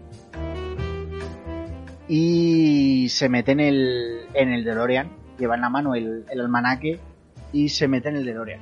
No sabemos qué va a pasar con eso, pero ahí nos lo dejan. Sabes, Claro. que, sabes que no va a ser nada bueno. Exacto. Bueno, tenemos la escena, la escena de la cena. Me hace mucha gracia Lorraine rehidratando la, la pizza. En un hidratador Black and Decker. sí. Eso es. Que básicamente le dice eh, eh, rehidratación nivel 4 y en 3 segundos te ha hecho la, te ha hecho la pizza. Sí, Claro. pero debe ser algún secreto de cocina porque le dice su nieto nadie. No, o su, su hijo. Marty, le Marty, dice- sí. Marty le dice: Nadie hidrata las pizzas como tu mamá. Que aquí es donde, lo único que ha hecho es decir hidratación factor 4 o, lo que, o el que sea. Que aquí es donde hemos hablado antes que se usó mucho la cámara Vista Glide. Sí, la que hemos Sí. hablado, la cámara robotizada con control de movimiento. Entonces, claro, lo que hicieron aquí es grabar a Marty McFly disfrazado de cada personaje, eh, interpretando a cada uno de los personajes por separado y luego juntando todas las imágenes en una y queda, queda genial. Me es parece que es el mismo actor tres veces en el mismo plano. Sí, sí, sí. Es que... Y con actores de fondo, porque sale su madre por ahí. Incluso en la versión extendida sale también Josh McFly en un rincón que le dan el, el plato en el suelo como si fuera el perro. y, y la verdad es que el efecto óptico, bueno, de hecho aquí eh, dice Robert Zemeckis que, que, que es el primer plano digital que ha hecho en su vida, de- en su carrera de cine. O sea, no había hecho planos digitales de este tipo nunca. Y tenemos la llamada de, de, Needles, ¿no? Sí, es un, nue- un nuevo, un nuevo personaje, ¿no? Exacto, que es, Que Que yo lo, es- lo identifico un poco como, como el antagonista de Marty, al igual que. es un que poco el Biff. beef de Marty, ¿no? El, el beef de George Sí. McFly, pues este es el Needles de Marty, que está interpretado por el bajista de Red Hot Chili Peppers. con Exacto. Flea. Flea, sí, Flea. exacto. Sí. Pero que ah, hay un par de puntos, luego también lo, lo veremos, que no entiendo muy bien, porque mm, eh, cuando Marty empieza a hablar con, con él, eh, hola Needles, no sé qué, Jennifer está en, la, en el armario y dice un Needles como si ella lo conociera. Sí. Yo creo que ahí hay algo que no, no llegaron a, No, porque se conocen. Profundizar. se conocen de, de 1985, son conocidos, pues, pongamos que del instituto. Porque luego aparece ese Needles en Regreso al Futuro 3. Claro, Ah, sí. Aparece al final de la película, el accidente con el Sí. Rolls Royce es Ok. haciendo una carrera con él. Es, el que, es el que provoca el accidente, sí, Vale, sí. vale, claro. pues eso no me acordaba. Se conocen, eh, supuestamente se conocen desde hace tiempo, pero digamos que no, que no explican toda la historia de cómo se conocieron, sino que sueltan estas dos cosicas y la, y la frase de, Ok, ok, no me y la frase, y la frase de Jennifer, que ya intuye que pues se conocen desde hace mucho tiempo. Y, y a mí lo que me hace gracia de esta tele, de estas videollamadas, es que sale abajo los hobbies y las bebidas que le gusta Sí. a cada uno. Hostia, es que si tienes un negocio eso es importante, ¿eh? Bebidas, Scotch, Beer. Y dices, pero, o sea, ¿dónde está aquí la, la privacidad? Y Bueno, bueno, pero- supongo, que es una fi- supongo que es una ficha que tú has facilitado los datos, ¿no? No, no, que te los hayan robado, sino o que, que tú has hecho tú. la- o que tú has hecho las fichas de esa gente y has ido metiendo los datos. Eh, yo También, conozco también. a muchos comerciales que tienen fichas así de, de sus clientes. De- Pues con, tiene- su, con su vida personal. Lo Coño, típico de mujer, Claro. Ana, hijo Claro. Carlos, para decir, oye, ¿qué tal tu hijo, tu Claro, mujer joder. Ana y tu hijo Carlos? Y quedas como muy guay, ¿no? Hostia, Claro, qué, coño. qué- qué atento, ¿no? ¿Por qué no solo tiene eh, los datos de Needle, sino que también los tiene los tiene de de Fu- Fujitsu-san? Fujitsu-san. Jefe. Fujitsu-san. Konnichiwa. Bueno, Sí, sí, vemos como también, ve- rápidamente vemos como, como Nidres le convence para, para hacer algún, algún negocio acto turbio, ¿no? con, Sí. dentro de la empresa. Lo convence otra vez con esta maldita frase de es que eres un gallina, Mm. a lo que, Ma- a lo que Marty no se puede resistir. Marty termina accediendo, eh, le, le dactilea los datos que sean Que me, encan- me encanta el verbo dactilear. Bueno, aquí pasa una tarjeta, ¿no? Sí, es verdad. Pasa Sí. como una tarjeta. Y nada más colgar, vemos cómo aparece su jefe, Fujitsu, Ito, Ito Fujitsu. Que le gusta la comida japonesa y Thai. Bueno. no tiene hijos. y, y que, le ha, que les ha pillado y básicamente le, le despide. Le empieza a mandar faxes a toda la casa además. O sea, no te llega un fax, no, no, te llega faxes por toda la casa. Sí, sí, incluso, incluso dentro del armario donde está Jennifer, que tampoco entiendo muy bien eso, pero bueno. Un fax sí. un armario. O sea, en vez de, en vez de proyectar que en el 2015 eh, el, el tema de los faxes habría caído, eh, aunque vemos que algunos se sigue utilizando, algún jugador de fútbol, eh, pues no, al contrario, parece que en 2015 no solo está en auge, sino que hay faxes por toda la casa. Exacto, ya está a todo Cada, habitación- cada habitación con su papel fax. ahí. Es que nadie se podía imaginar en, en los 80 que el, que el fax no fuera a perdurar hasta el 2030. O sea, qué Buah, mejor sistema de comunicación que el fax. Claro, Claro, que claro. mandas un fax y, y tienes que llamar, oye, que te he mandado un fax, recógelo de la bandeja, por favor. Bueno, vemos como Jennifer se intenta escapar de, de su casa y por suerte era la teoría 1 del shock y Hmm. no ha terminado la galaxia.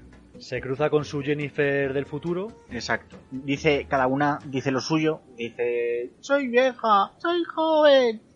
Cada una se capa a un lado. Y bueno, Y la se cosa se ha quedado en un, en un shock y se han desmayado, ¿no? Exacto. Vemos por otro lado cómo vuelve Biff con el con el DeLorean, con la máquina del tiempo, y se deja dentro, vemos cómo se ha dejado dentro el el puño de su de su bastón de puño de pegar en la cabeza. Sí. Y tengo que decir algo que, como a Oscar le gustan las marcas, la- los neumáticos son Goodyear, Son Goodyear, sí. los neumáticos de, del DeLorean. Hostia, es que esta película, como la primera, tiene un montón de colocación de marca, eh. Un montón, un montón. Y tiene, eh, tiene algunos mm, chistes de fondo que no se perciben, pero por ejemplo, en, en el cartel de, de Hilldale, eh, debajo Sí, pone... es- está el- rodeado de anuncios. sí, pero debajo pone el, el sitio del, del, del éxito, Del ¿no? éxito. o algo así. Sí. Y en cambio hay escrito con spray, en vez de éxito está puesto como suckers, ¿no? Como Sí. el sitio de, lo- de los cabrones o de, lo- de los capullos, vamos. Y nada, vemos como, como, como tanto Doc como Marty han rescatado a Jennifer, bueno, la montan en el DeLorean, venga, vuelta hacia el, hacia el 85. Y aquí, perdona Diego, eh, hay una escena eliminada. Sí, que Eh, en la, en, en la es. película en realidad vemos una pequeña imagen, pero sí que hay una escena eliminada, Polar, sigue, Sí, sí, no, Diego, adelante. que vemos a, a Biff cómo se, cómo se tambalea, se agarra un coche. En la película original no vemos más, pero sí que hay una escena eliminada como se le ve básicamente que muere y Desaparece. desaparece. Sí. Yo esta escena mm, mm, tengo sentimientos encontrados con esta escena, porque con esta escena eliminada me refiero, a la que desaparece. Porque si bien conecta con la primera, es un poco un guiño a la primera película y también tenía su sentido en la segunda, no me parece que sea adecuada con el con el tema que veremos después de los futuros Claro. alternativos. Exacto. Rompe, rompe sus propias reglas. Sí. Claro, si, hay un, rompe- si hay una línea temporal, que además eh, Doc lo explicará, luego, lo explicará luego muy bien, si hay una línea temporal distinta, no tiene por qué modificarse la línea original. Claro, no, no, no tendría que haber podido volver eh, ese beef viejo a este punto. Sí, pero Tendría es que haber llegado que- a un futuro diferente. Pero es que lo que explica Bob Gale es que esta escena se, se puso porque supuestamente Lorraine en algún momento del pasado mata a, a Biff. Entonces Mm. aquí desaparece. Esa Claro. era la explicación, o sea, lo mata, le pega un tiro en, Sí. en algún momento de los años 90 porque el Biff es un hijo puta, no sé qué, y al Claro. final se acaba cargando. Pero claro, es lo que dices tú, tenía que volver a su futuro, no a este. Claro.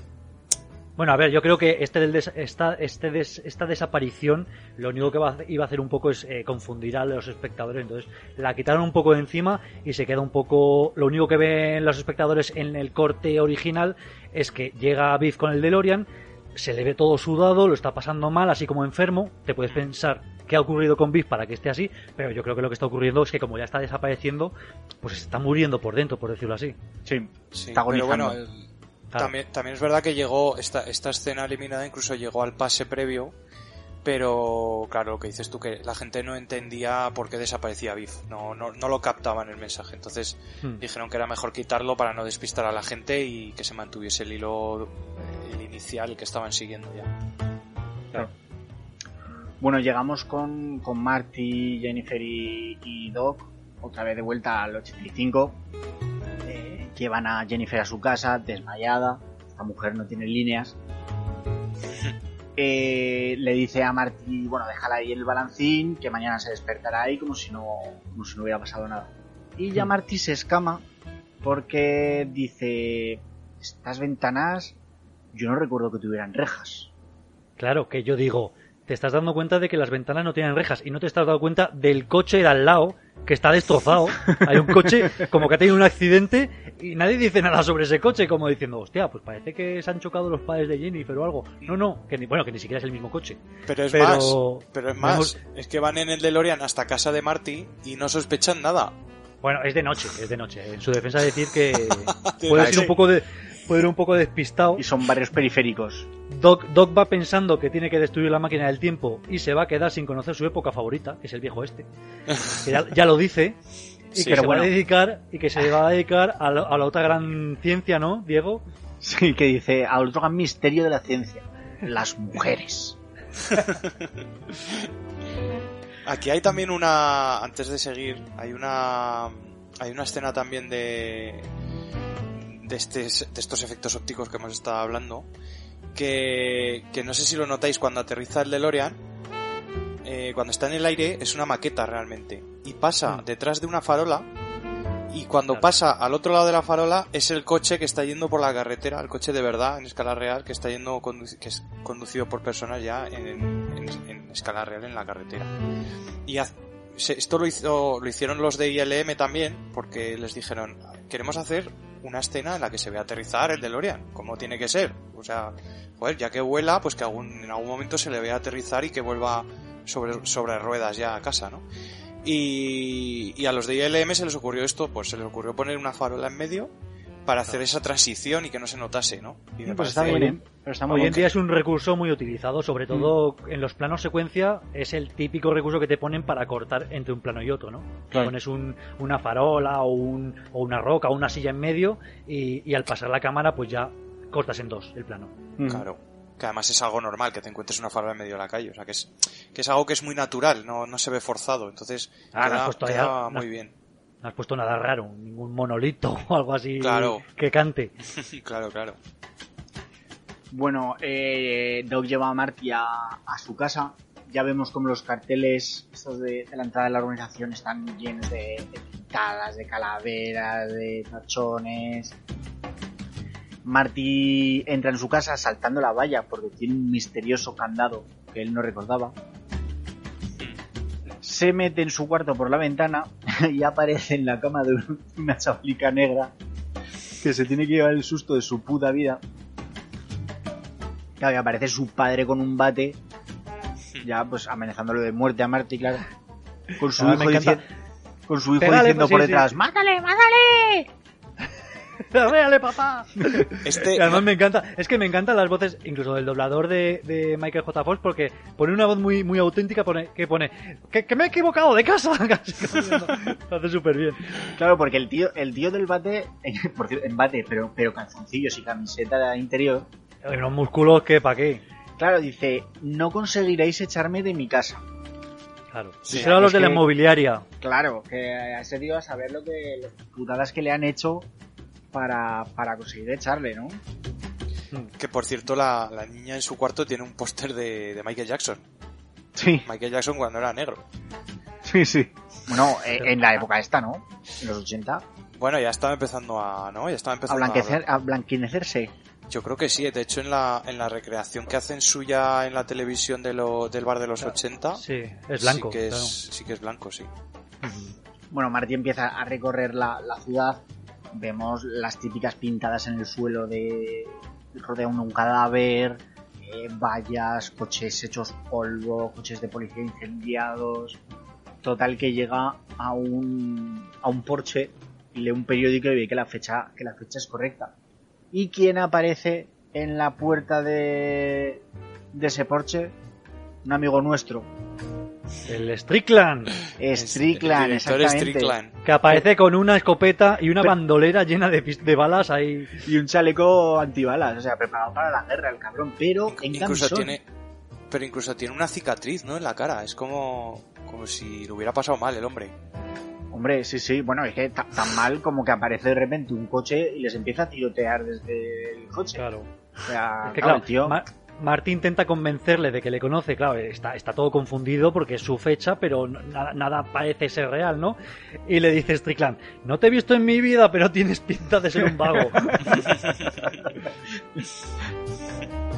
que aquí, claro, aquí dice que lo del colegio y le dice, el colegio cerró hace años. Y, y sí que es verdad que hay una escena eliminada en la que Marty está en las afueras del colegio y el No, colegio dice, está todo dice destruido. se quemó o algo así, ¿no? Sí. Se quemó hace, hace tiempo. Sí, hay una escena eliminada de eso que, que también hizo ILM. Que no sí, pero tampoco bien. aporta mucho. No, no aporta mucho, pero bueno, yo creo que tampoco era tan larga como para eliminarla. Pero no sé, cosas de. Bueno, de que recortas y ya está. Sí, cuando, cuando tienes una película larga y te dicen, mira, me la tienes que dejar en 110 minutos, háztelo como sea, bueno, quitas todo Hmm. lo que no aporta mm, información nueva a la película. Y aquí sí que vemos como Marty se encuentra con otro tipo que no sé, no sé de qué, de qué lo tendría que conocer. El vagabundo. Sí, Sí, de la Sí, primera. es, es el mismo que el Regreso al Futuro 1. El vagabundo que estaba, cuando llega, cuando vuelve al cuando regresa a su tiempo al final de la película, que se baja del coche y dice, oh, todo es fantástico, está todo hecho una mierda. Eh, está el vagabundo durmiendo encima del banco y, y le reconoce. ok, vale. Dice, otro Sí. conductor borracho. Es verdad, vale, vale, vale, vale. Sí, sí, sí.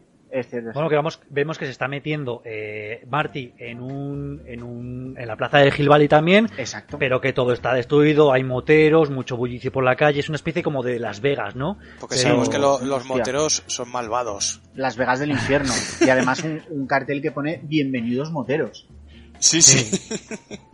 es un poco raro esto, ¿no? Nos parece un poco... No sé. eh, o sea, que quieran identificar a los moteros, a, a Bueno. los heavies como, como algo malvado. Hostia, pero es que en, en Estados Unidos con los ángeles del infierno mm, los moteros Sí. tienen mala fama ganada, ¿eh? Sí, sí. En Estados Bueno. Unidos los, los ángeles del infierno son una mafia. O sea, no es Ya. en plan de un grupo de colegas que se juntan para dar vueltas en moto.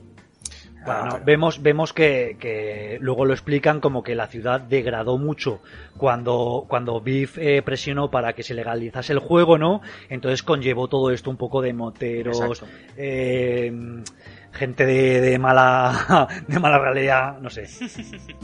Y bueno, hay aquí tanques, vemos hay tanques el- por la calle. ¿Qué dices tú, joder? Un tanque Vemos contra una como- moto. cómo Marty se encuentra con el, con el casino, con la cara de Biff ahí estampada en gigante. Y, y vemos ya el, el vídeo que es que me encanta. El, el vídeo. Bienvenidos Sí, sí. al Museo Biff Tannen y la leyenda viva más grande de América. El único Sí, y incomparable Biff Tannen.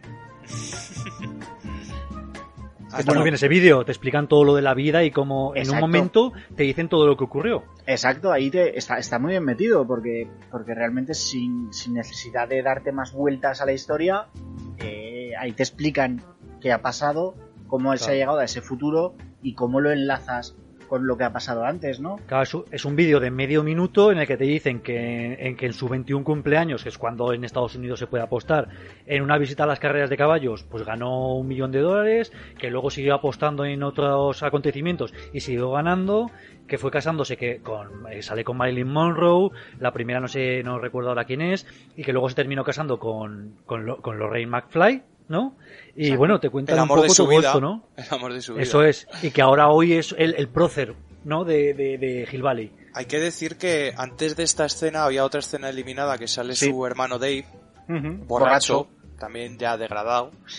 Y, y bueno, Como que le echan del casino, ¿no? le echan del casino y dice, ¿desde cuándo te hablas con otra vez con mamá y tal, ¿no? como, como si Martín no, no se hablase ya con su madre. Y esta escena también decidieron quitarla porque, claro, no, no pudo, no pudo participar en la película eh, la actriz que hace de su hermana porque estaba embarazada en esa época y claro que apareciese su hermano y no apareciese su hermana te hacía preguntarte qué había pasado con ella, ¿no? Entonces dijeron mejor quitamos a los dos y así la gente no se va a preguntar qué ha pasado con ellos. Luego de todos modos lo explica Biff, pues que uno está no sé dónde, la otra está no sé dónde, entonces bueno. Y claro, eh, eh, la, hija, la hija está, es una compradora compulsiva o algo así, dice que anularía sus, sus, sus tarjetas y, él, Dave, Dave se supone que está en libertad condicional, algo haría. Como el tío. y mientras, eh, mientras Marty está viendo ese vídeo, vemos detrás a un, como uno de seguridad que está llamando. Mm. Total, que vemos cómo aparecen los tres machacas de, de Más, más viejos, más, más viejos. Sale Billy Zane otra vez. Sale eh, el tipo de las gafas 3D de, la película original con unas gafas 3D pero con montura. No sé si os habéis fijado. Sí, refinadas total, sí, sí, sí. O sea, que son es unas gafas con montura pero con los cristales verde y azul. Verde y rojo. Pero que es que en, e, el tipo este, en IMDB, su personaje se llama 3D. claro. El tío 3D, macho. Y que me, me, hace mucha gracia que le dice Billy Shane, ¿será por las buenas o por las malas? Vemos como le dan un porrazo y con la imagen en negro se decirle, pues al final ha sido por las buenas. Sí, es una, es una gracita que siempre me ha gustado lo de, pues, ha sido por las buenas, ¿no? Y por lo visto, hay en muchos cines donde esta broma no se llegó a escuchar porque aprovechaban este fundido a negro para pegar dos bobinas, ¿no? Porque ya sabemos que eh, antiguamente en el cine eran todo bobinas, a lo mejor una película, no sé, me lo estoy inventando, constaba de cinco o seis bobinas y había que irlas pegando, entonces aprovechaban los fundidos a negros. Entonces, claro, al cortar en este fundido a negro, a lo mejor esta frase de ha sido por las buenas, pues desaparecía de la película. Entonces, claro. había gente que se la perdió. Pues me parece genial la broma. A mí me hace mucha gracia. me hace mucha gracia. Y entonces tenemos otra escena recurrente, ¿no, Diego? Claro, la escena recurrente de, de Marty despertándose como si no hubiera pasado nada. Claro, sudado perdido. Como si todo fuera un sueño. Y vemos la sombra de, de Lorraine. Que, igual esa funciona un poco peor porque la sombra ya se le ve cambiada. Por no decir. El busto. Más, más, como dice Marty, más grande. Grande. claro, porque le dice, tenía una pesadilla, lo de siempre, ¿no? Mm. Y, ella le dice, tranquila, que tranquilo, que estás eh, seguro en la planta 27. Y le dice todo, ¿en la planta 27? Que claro, que se supone que el otro tenía que estar en un, en un internado, ¿no? En Suiza. En Suiza, sí. Tampoco pega mucho esto de la planta 27, pero bueno. Exacto. Y nada, bueno, eh, a su vemos, madre vemos a Lorraine, ¿no? Totalmente cambiada, que ha pasado varias veces por el, por el cirujano. Que no para de beber. Eh, que no para de beber. Entra Biff, hecho una furia, diciendo pues que tendría que estar en Suiza, que tus hijos, no sé qué, que estamos gastando el dinero. Ella le dice que, bueno, que el dinero que tienen, eh, ¿qué más da? Que les sobra el dinero. Todas las botellas... Todas las botellas que hay encima del minibar ese que tienen, macho, que tiene Todas con la, con la etiqueta para adelante para que veas la etiqueta de Bifitter, la etiqueta de tal. Sí, sí, y además para que veas que le da al, le da, que impina al codo, vamos. Sí, sí. que le da bien. Y, hay unas películas ahí que es, no sé, es que estoy viendo ahora una, una imagen estática y hay unas películas ahí que pone Black Tattoo o algo así, no sé, parecen como películas porno, no sé, no sabría decir. Es, muy, es todo como... muy depravado, ¿no? Ya, como, como un presente totalmente ya mm, desatado. Se ve como vi, pues le, le, le, zurra la babana a Lorraine, debe ser algo hmm. común, y claro, hmm. eh, Martí cuando se queda con Lorraine sola, le pregunta, ¿dónde está, qué ha pasado aquí y dónde está mi padre?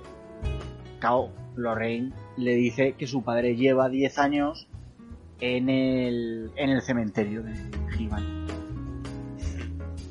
Marty va a ver la tumba de, de, de, su padre y ahí se encuentra con Doc, que sabía que iba a, que iba a ir ahí a, a buscar a, a, su padre. Van a la casa de, de, de Doc, que está hecha un, un Cristo, bueno, a su Mm. casa, a- al garaje, que es donde, Al garaje. donde vive. Que está todavía más hecho polvo que, que de costumbre. Sí. Le enseña lo que ha encontrado en el DeLorean, que era la bolsa del almanaque y el, y el puño del bastón de, de Bill.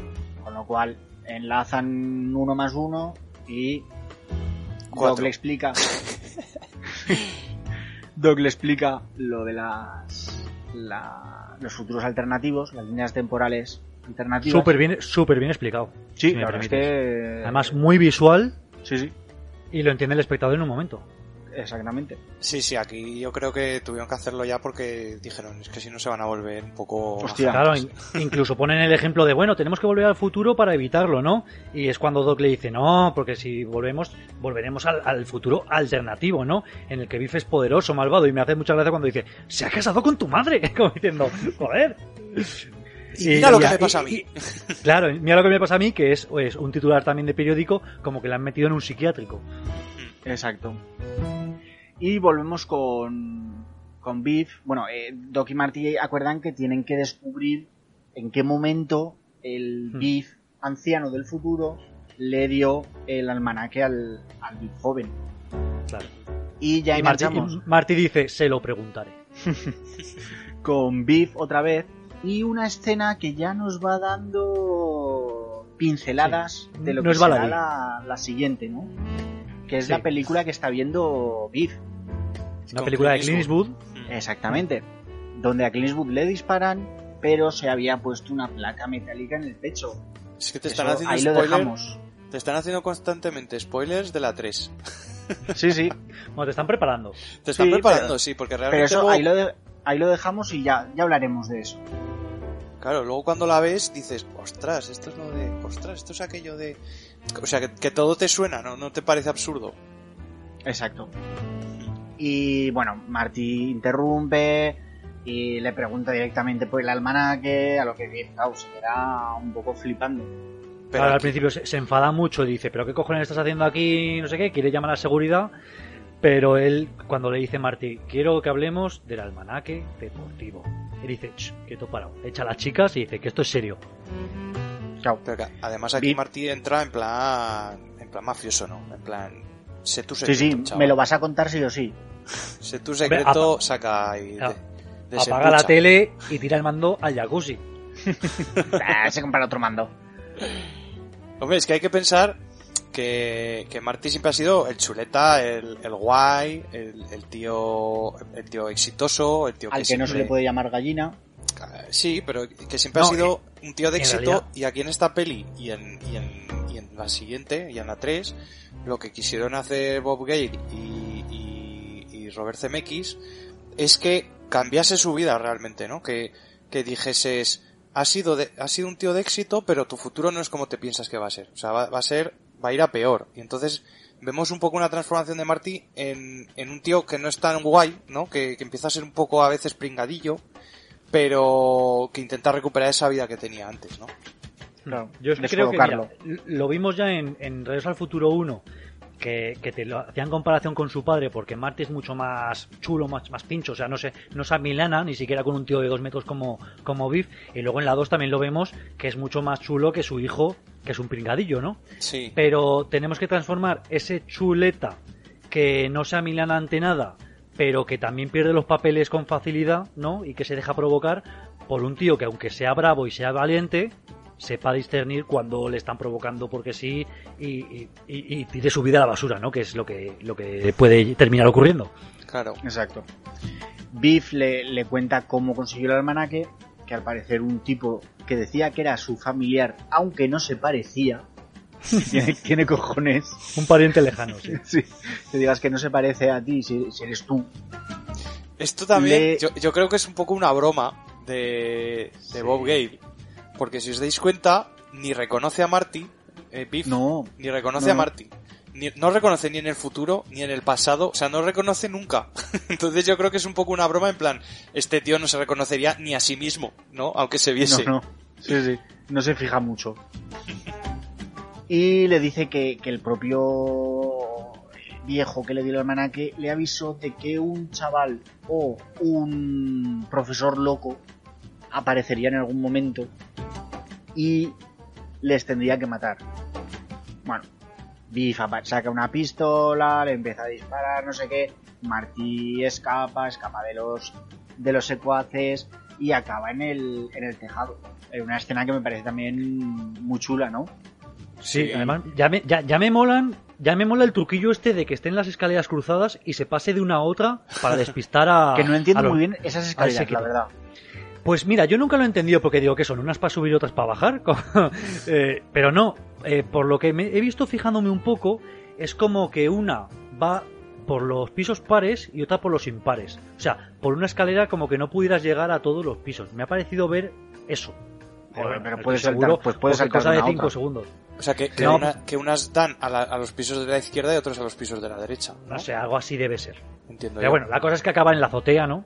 Exacto. Y, y Biff que Biff justo sale cuando... Eso es. Dicien- diciéndole que, que, que, bueno que salte o que le o que le llena de plomo con Hmm. además le dice con la pistola que mató a su padre George o sea, voy a matar con la misma pistola a dos McFly Sí, sí, y se descubre el pastel. exacto Yo, a mí esta escena me gusta mucho porque porque hasta ahora hemos visto todo que es, es todo oscuro. O sea, todo el pasado es oscuro. Eh, cuando llega su tiempo todo todo ha ido a peor, su padre ha muerto, su madre es una alcohólica, sus, sus hermanos están vete a saber dónde. Y en cambio aquí hay como un giro, ¿no? Aquí cuando parece que, que Marty ya está totalmente jodido, o sea, que- que su vida se ha ido al traste, entonces ve la oportunidad de escapar con Doc y solucionarlo todo. ¿No? Y, es, y siempre me ha gustado mucho esta escena por eso. Porque hasta ahora es como muy oscuro todo. Y ahora de repente ya han pegado un subido en la película, ¿no? Y ahora- ya es todo, vamos a arreglar lo que ha pasado y vamos a que- hacer que todo vaya mejor. exacto Hmm.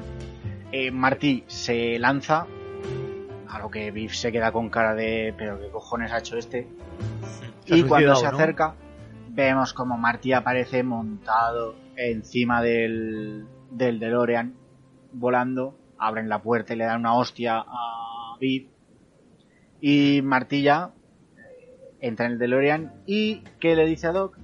que tienen que volver a viajar al 12 de noviembre de 1955 No, Claro, dice- no le te lo vas a creer. dice, no te lo vas a creer. Y dice, tenemos que volver a 1955. Y responde Doc, no me lo puedo creer. que que es que aquí es- ya vemos... que- bueno, sigue Frick y... no, continúo. di, di, di.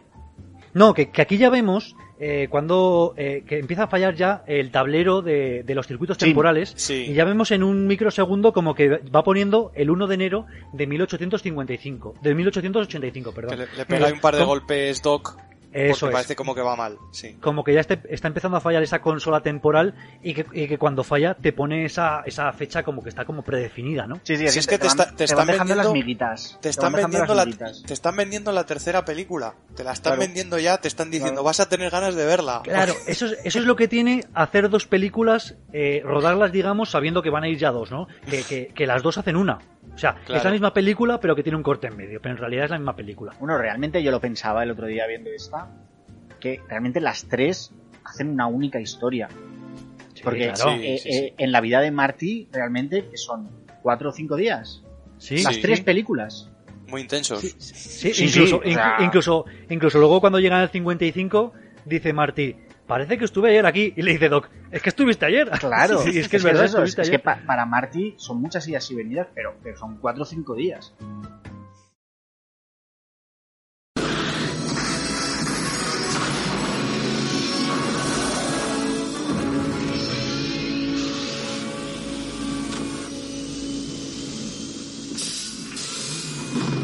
Esto es muy fuerte, Doc. Parece como si hubiera estado aquí ayer. Estuviste aquí ayer, Marty, estuviste. Es increíble, ¿eh? Veamos, el sol saldrá dentro de 22 minutos. Ve al pueblo. Busca al joven Biff. No te separes de él. Pronto aparecerá el viejo Biff para darle el almanaque. Ah, sobre todo no intervengas en ningún instante. El viejo Biff debe creer que ha conseguido lo que quería. Si no, no regresará hacia el futuro en la máquina del tiempo. Bien. Cuando el viejo Biff se haya ido, consigue el almanaque, sea como sea.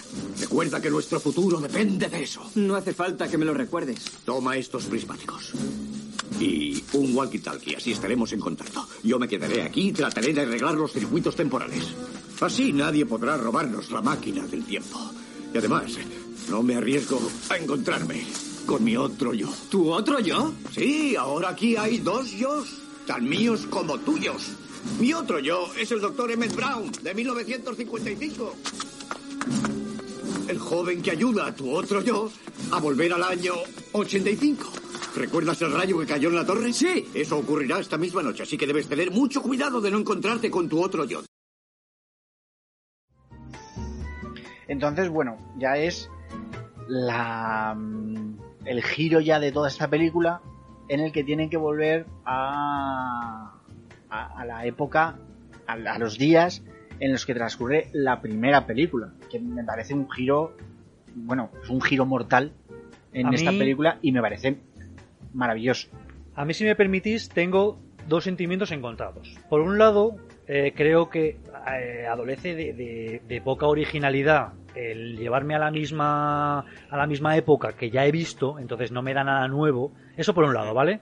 Y por el otro, creo que hace un, un ejercicio muy chulo, que es en- eh, llevarte otra vez a la primera película, pero desde un punto de vista del espectador. Que el, el espectador en este caso es el Marty que estamos viendo en el Regreso al Futuro 2 Exacto. y que está viendo la primera película de un Marty diferente a él. Entonces, eso también me parece muy chulo, pero a lo mejor habría preferido eh, una, una época diferente que en realidad en un protoguión de Regreso al Futuro 2 iba a ser eh, mil- eh, los años 60. O sea, inicialmente Bob Gale puso que iban a ser los años 60, Sí, pero realmente los 60 no hubiera, El no año hubiera aportado nada 67. nuevo, no, no hubiera aportado Hmm. nada nuevo que los 50, ¿no? Bueno, Claro. eh, creo que quería eh, desarrollar el movimiento hippie, eh, meter el tema de los Beatles y cosas así un poco. Realmente los 60 y los 50 no son exactamente lo mismo. Ya, Podemos- Podíamos ver eh, tropos diferentes. Sí, Pero a mí como- iba a ser, como dentro los de la- Rei- Sí, sigue, sigue, Sí, perdona. no, di, di- Sí. di.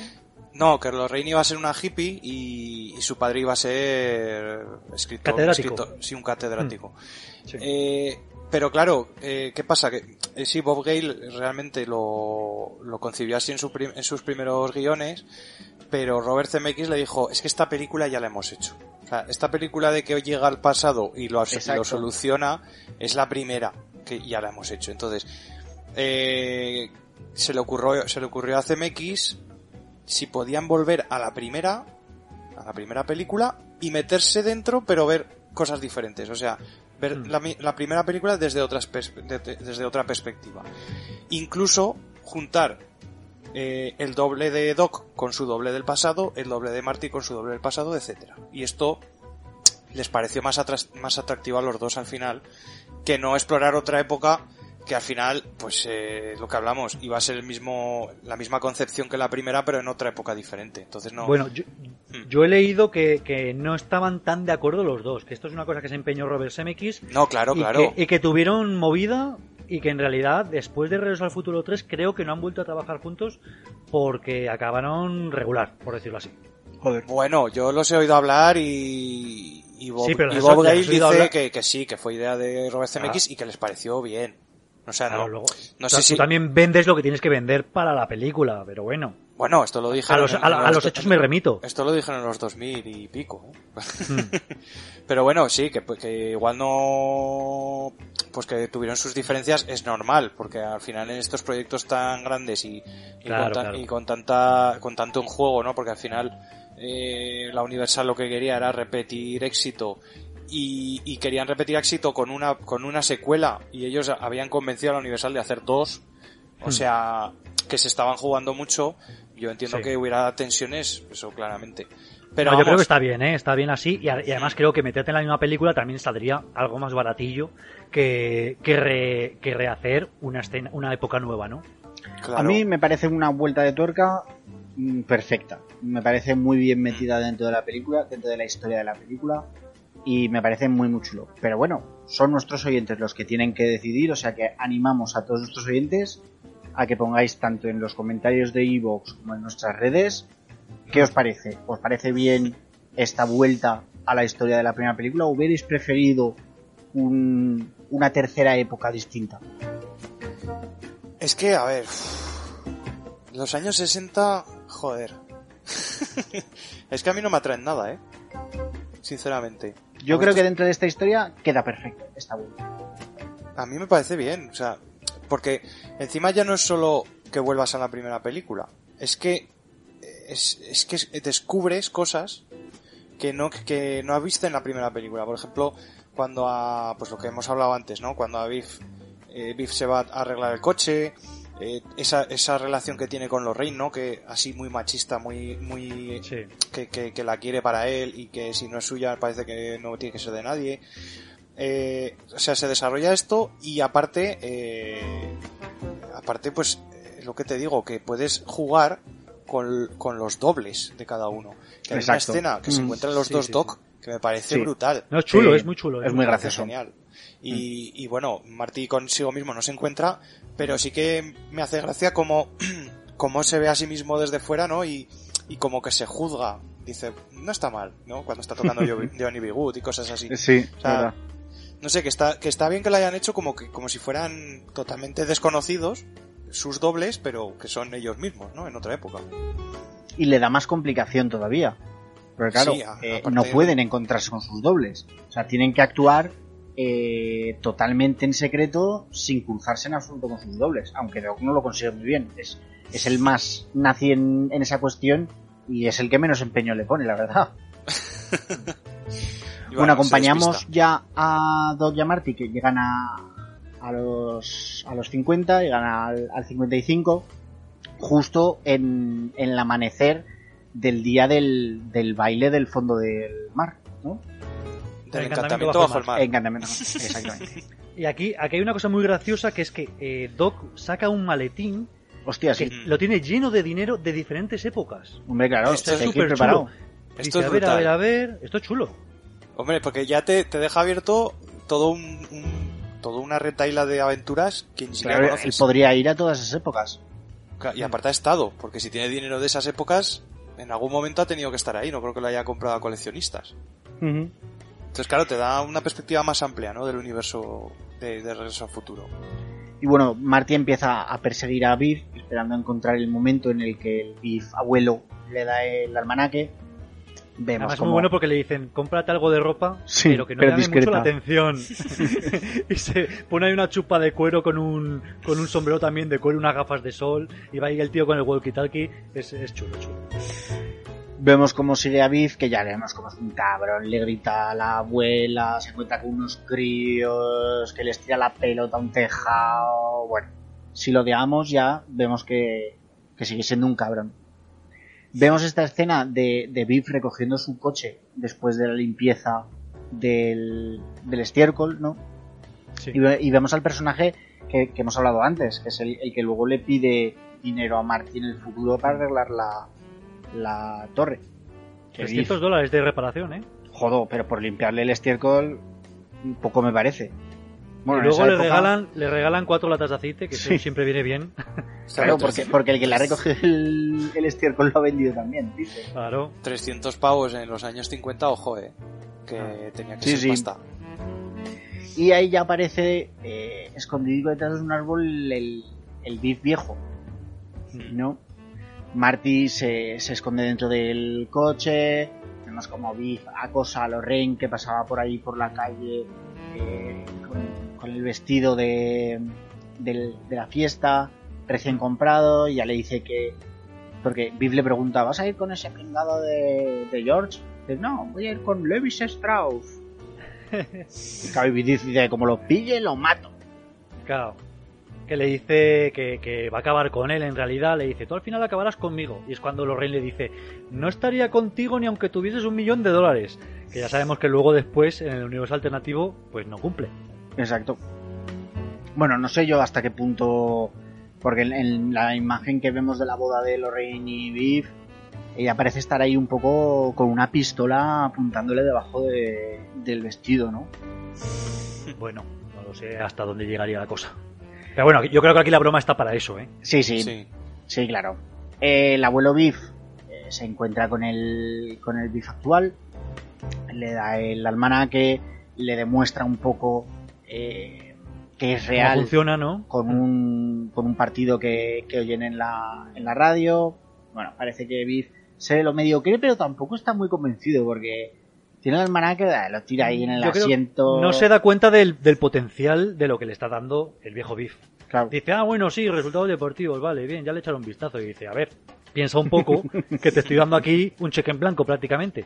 Claro. Hay, un- hay una curiosidad aquí que cuando, cuando hicieron el pase previo de, de la película y llegó esta escena, eh, hay un momento en el que se pasan el almanaque de un bif al otro. Y saltó un, un espectador, estaban Bob Gale y Robert Zemeckis viendo ahí mezclados, ¿no? Entre los espectadores y saltó un espectador y dice, pero ¿cómo lo han hecho? Porque estaba tan bien hecha la transición de cómo le da el, el libro, estaba todo sincronizado de tal manera que parecía que realmente se lo estaba dando un bif al otro. Hombre, esta Y- escena, la escena en la que vemos a los dos Biff es relativamente, y digo relativamente, claro, sencilla, porque están Por- montados por- los dos en el sí. coche, cada uno en un asiento, y, con medio- estos cristales que tenían la división en medio. Claro, claro, claro, Entonces, es el truco ese- óptico. Es el relativamente hacer fácil el, el montaje el montaje analógico. Recordemos que esto se lo daban 35 óptico. Sí. de, de, de poner las dos imágenes en la misma. Claro, pero en aquella época eh, esto lo tenías que sincronizar, porque claro, Sí, lo que, claro, lo que sí. pasas por una ventanilla tiene que aparecer en la otra eh, al mismo tiempo, porque si no se notaría el, el truco, ¿no? Sí, sí, claro. Y en este caso lo, lo hicieron perfecto. Bueno, incluso CMX dices que salió la escena perfecta. O sea, salió No, no, se ve muy bien, se ve muy, muy bien. Claro, se, se ve incluso mejor que, que en la que aparece, decíamos, que decíamos antes de que aparece Michael J. Fox en esos tres personajes, porque al no requerir ningún tratamiento digital eh, de movimiento de cámara y tal, queda mucho más natural la imagen, se ve mucho más realista. ¿No? Claro, Cuando vemos a los dos Biff. claro, claro. Son Bueno, cosas sí, que claro, ahora, ahora nos fijamos porque porque lo sabemos, pero yo de crío me acuerdo que he visto esta película un montón de veces y en ningún momento se me ocurrió pensar, ostras, ¿y esto cómo lo han hecho? No, no lo pensabas, ¿no? si Y- lo veías como lo más natural, ¿no? Claro, pero y luego ves todo el trabajo que había detrás y que se tenían que pegar días y días rodando. Bueno, de hecho la, la escena de la cocina que hemos visto antes de la pizza eh, la estuvieron rodando durante tres o cuatro días, creo que dijeron. Eran Hombre, si días rodar la misma escena varias veces con las varias tomas que se hicieran de cada de cada escena con, pues, con cinco o seis horas de maquillaje de Michael J. Fox cada Sí. vez que se cambiaba y luego además incluso hubo un temblor de tierra que se echaron las manos a la cabeza porque claro, no se podía mover nada en la sala porque como grabas lo- mismo con, en, en- en diferentes tomas eh, todo tiene que estar en el mismo sitio porque si no se vería el truco, ¿no? Se vería que las cosas se mueven de repente por arte de magia. Entonces tenía que estar todo en el mismo sitio, salero, la cafetera, los cuadros de la pared, todo tenía que estar exactamente igual. sí ahí el script hostia Claro, y, y se pegaron un susto porque en medio del rodaje, eh, pues si habían rodado dos días y les quedaban otros dos, pues a los dos días hubo un temblor de tierra. Entonces, claro, pensaron que a lo mejor algo se podía haber movido. Pero cuando llegaron y lo comprobaron ya vieron que no, que no se había movido nada. Pero tú imagínate que después de dos días rodando, con todo el maquillaje de Michael J. Fox y todo, que coja y, y haya que volver a empezar porque se han movido, yo qué sé, porque se ha movido un cuadro o se ha caído una cortina. sí o se te ha movido la se te ha movido la guía de la cámara y ya, ya te la han O- hecho exacto.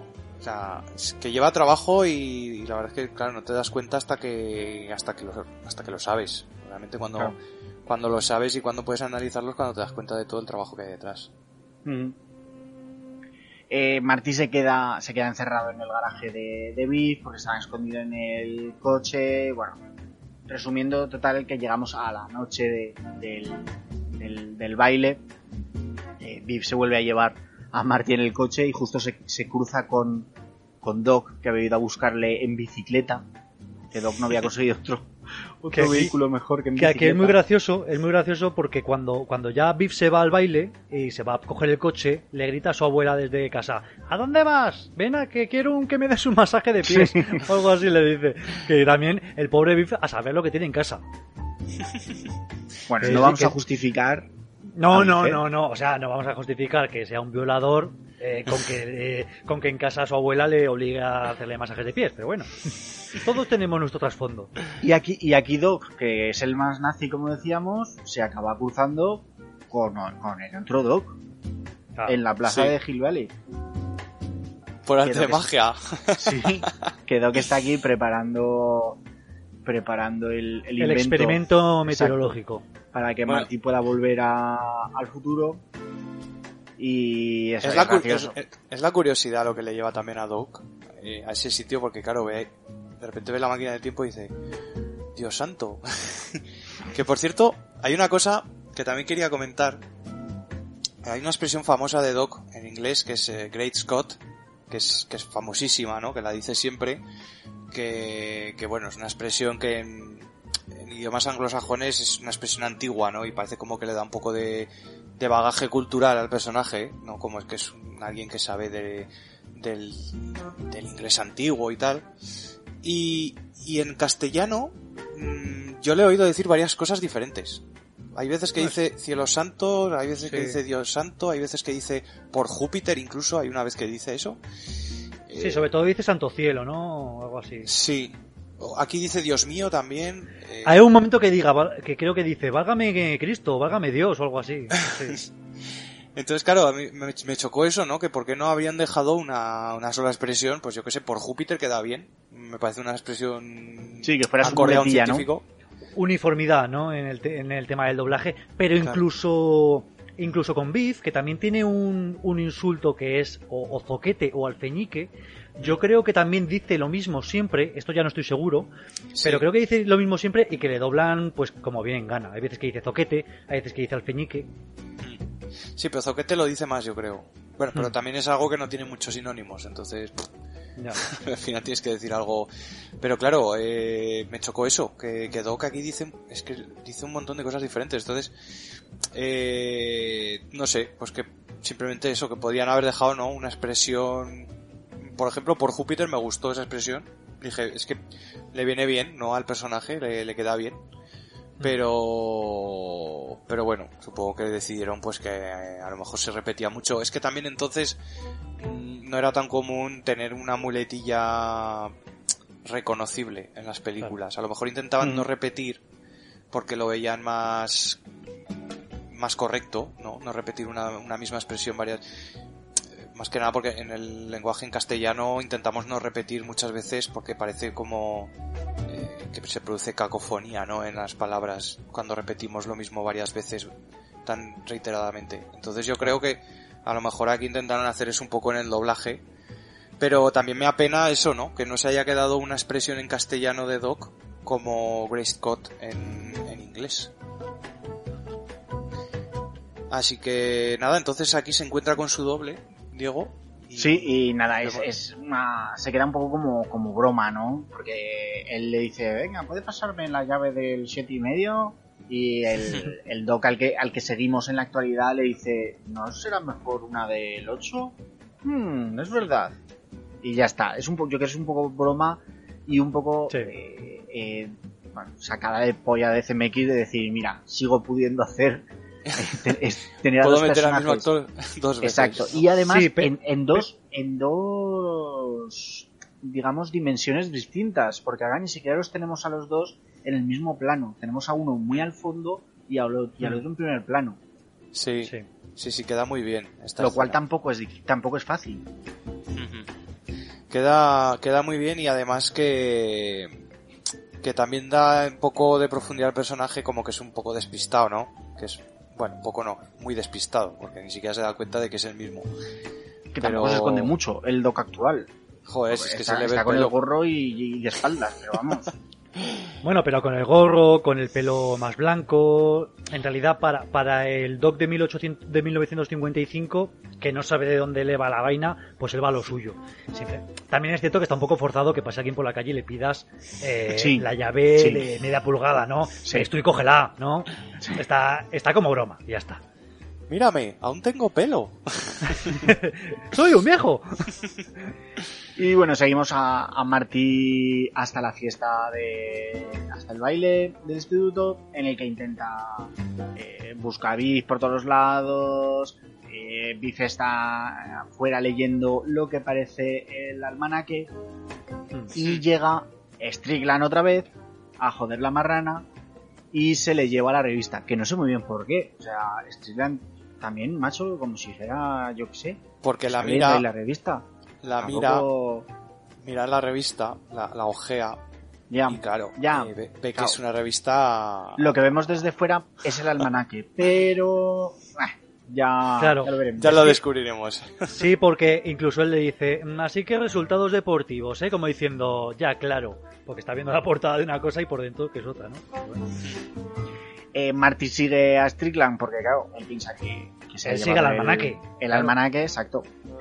Bueno, es una escena bastante graciosa que se mete debajo de la mesa, no sé qué, le pilla No, la me mano, parece, tal. pero eh, no, bueno, pero no, no la resumas tanto porque creo que esta escena es una delicia, porque él se me, eh, Strickland se mete en el despacho, se pone a beber whisky en una taza, que es muy típico, lo de la taza del director, la taza de Sí. café pero con whisky, Que no deja Y- beber a, a los, a los alumnos porque son menores, pero Eso, pensé, pone- eso pensé, que luego se... Hombre, claro, eh, los otros son menores al fin y al cabo, ¿no? Son los años Y- 50, pero- tío.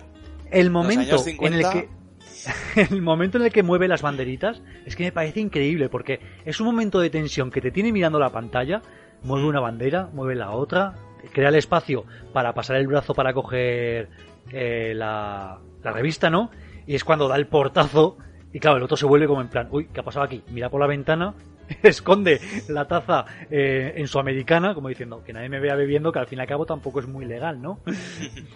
Y, y el momento de que le pillan la mano, yo creo que a todos nos ha dolido eh, que, te- eh, que cuando le pillan la mano a Marty con la con la, con la silla de, con la silla de ruedas, vamos, con la con la silla del director, que, que, que no, no ahoga un grito, o sea, no, no dice ni mu. El tío muerde ahí el, el sombrero y a todos nos ha dolido alguna vez la mano, pues al ver esa imagen. Esta película, es que esta película está hecha para crearte tensión. Sí, sí, O sea, sí. Esta escena es de las, de las más... De las más de tensión, está Es- claro. Está esta, está también la del coche con Beef, que, que también te genera muchísima tensión. Eh, lo- al principio de la película, pues ves que todo va mal. O sea, es que realmente es una película que te crea, es- es- te crea estrés, ¿no? Te crea como Claro, un porque- estrés ahí para que te den has ganas visto de lo ver que- hasta el final. Has visto lo que se juega Marty. Claro, claro. Sí, porque Claro. además le dice Doc, eh, porque le dice Marty, ¿y si no conseguimos, y si no tenemos Y éxito? si no tenemos éxito. Y le Sí. dice Doc, hemos de tenerlo. O sea, no hay tenerlo. otra alternativa, hay que hacerlo. Claro. Y entonces, bueno, pues es, es esa tensión, ¿no? Lo que te lleva toda la película, en cierto modo. y Eh, entonces aquí, pues vemos que Est- suelta... Strickland ¿no? se, se va y tal como se va, tira la revista a, a la La papelera. basura. Marty sale corriendo pensando que ya la tiene.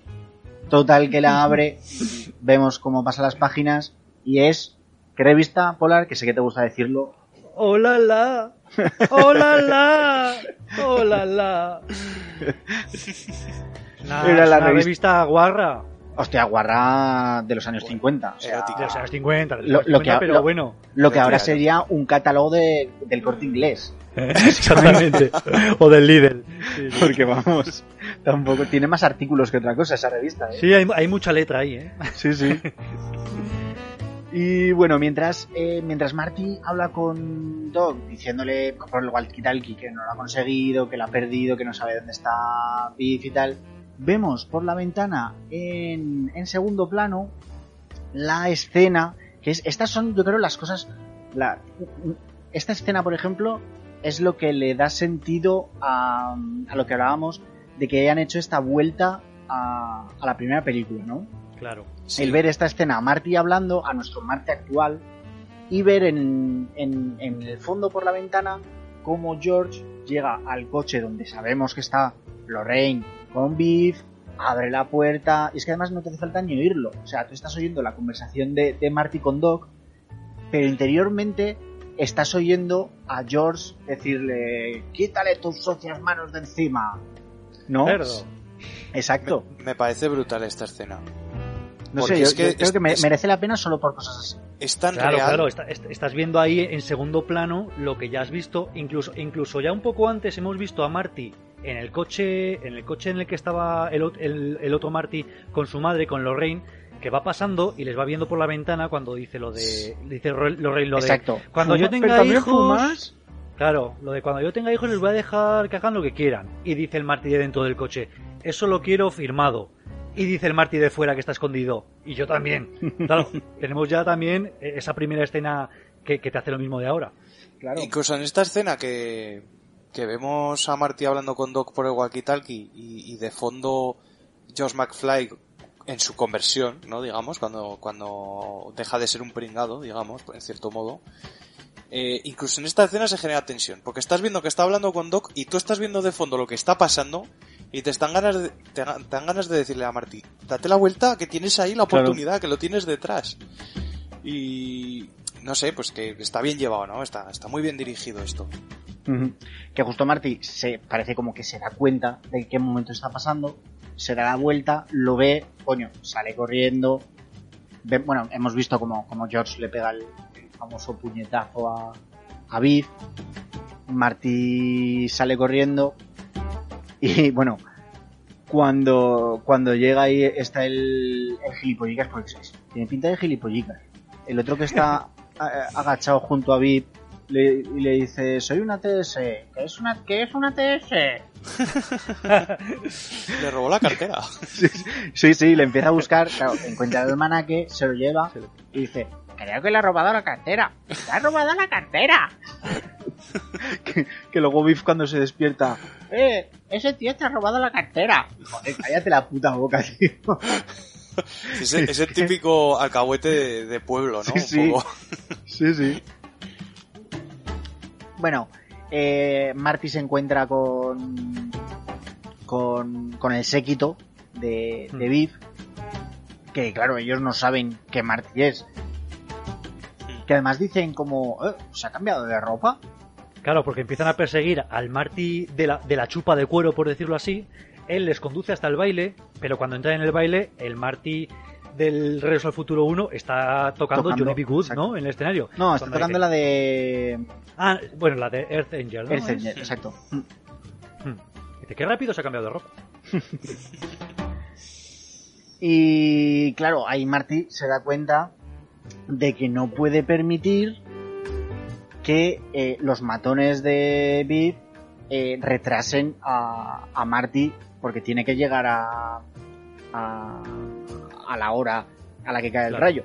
Con lo cual, Pues si no sería una super paradoja, si no. claro, eh, Marty está influyendo, ha influido ya sin quererlo en la, en la historia de la primera película y tiene que arreglarlo. Es que a mí me- parece una, una vuelta de tuerca, vamos, eh, Ya de- que- ya- como pocas películas, ¿eh? Para ser una Sí. película de entretenimiento familiar, del año Hostia. 89. te vuela la cabeza.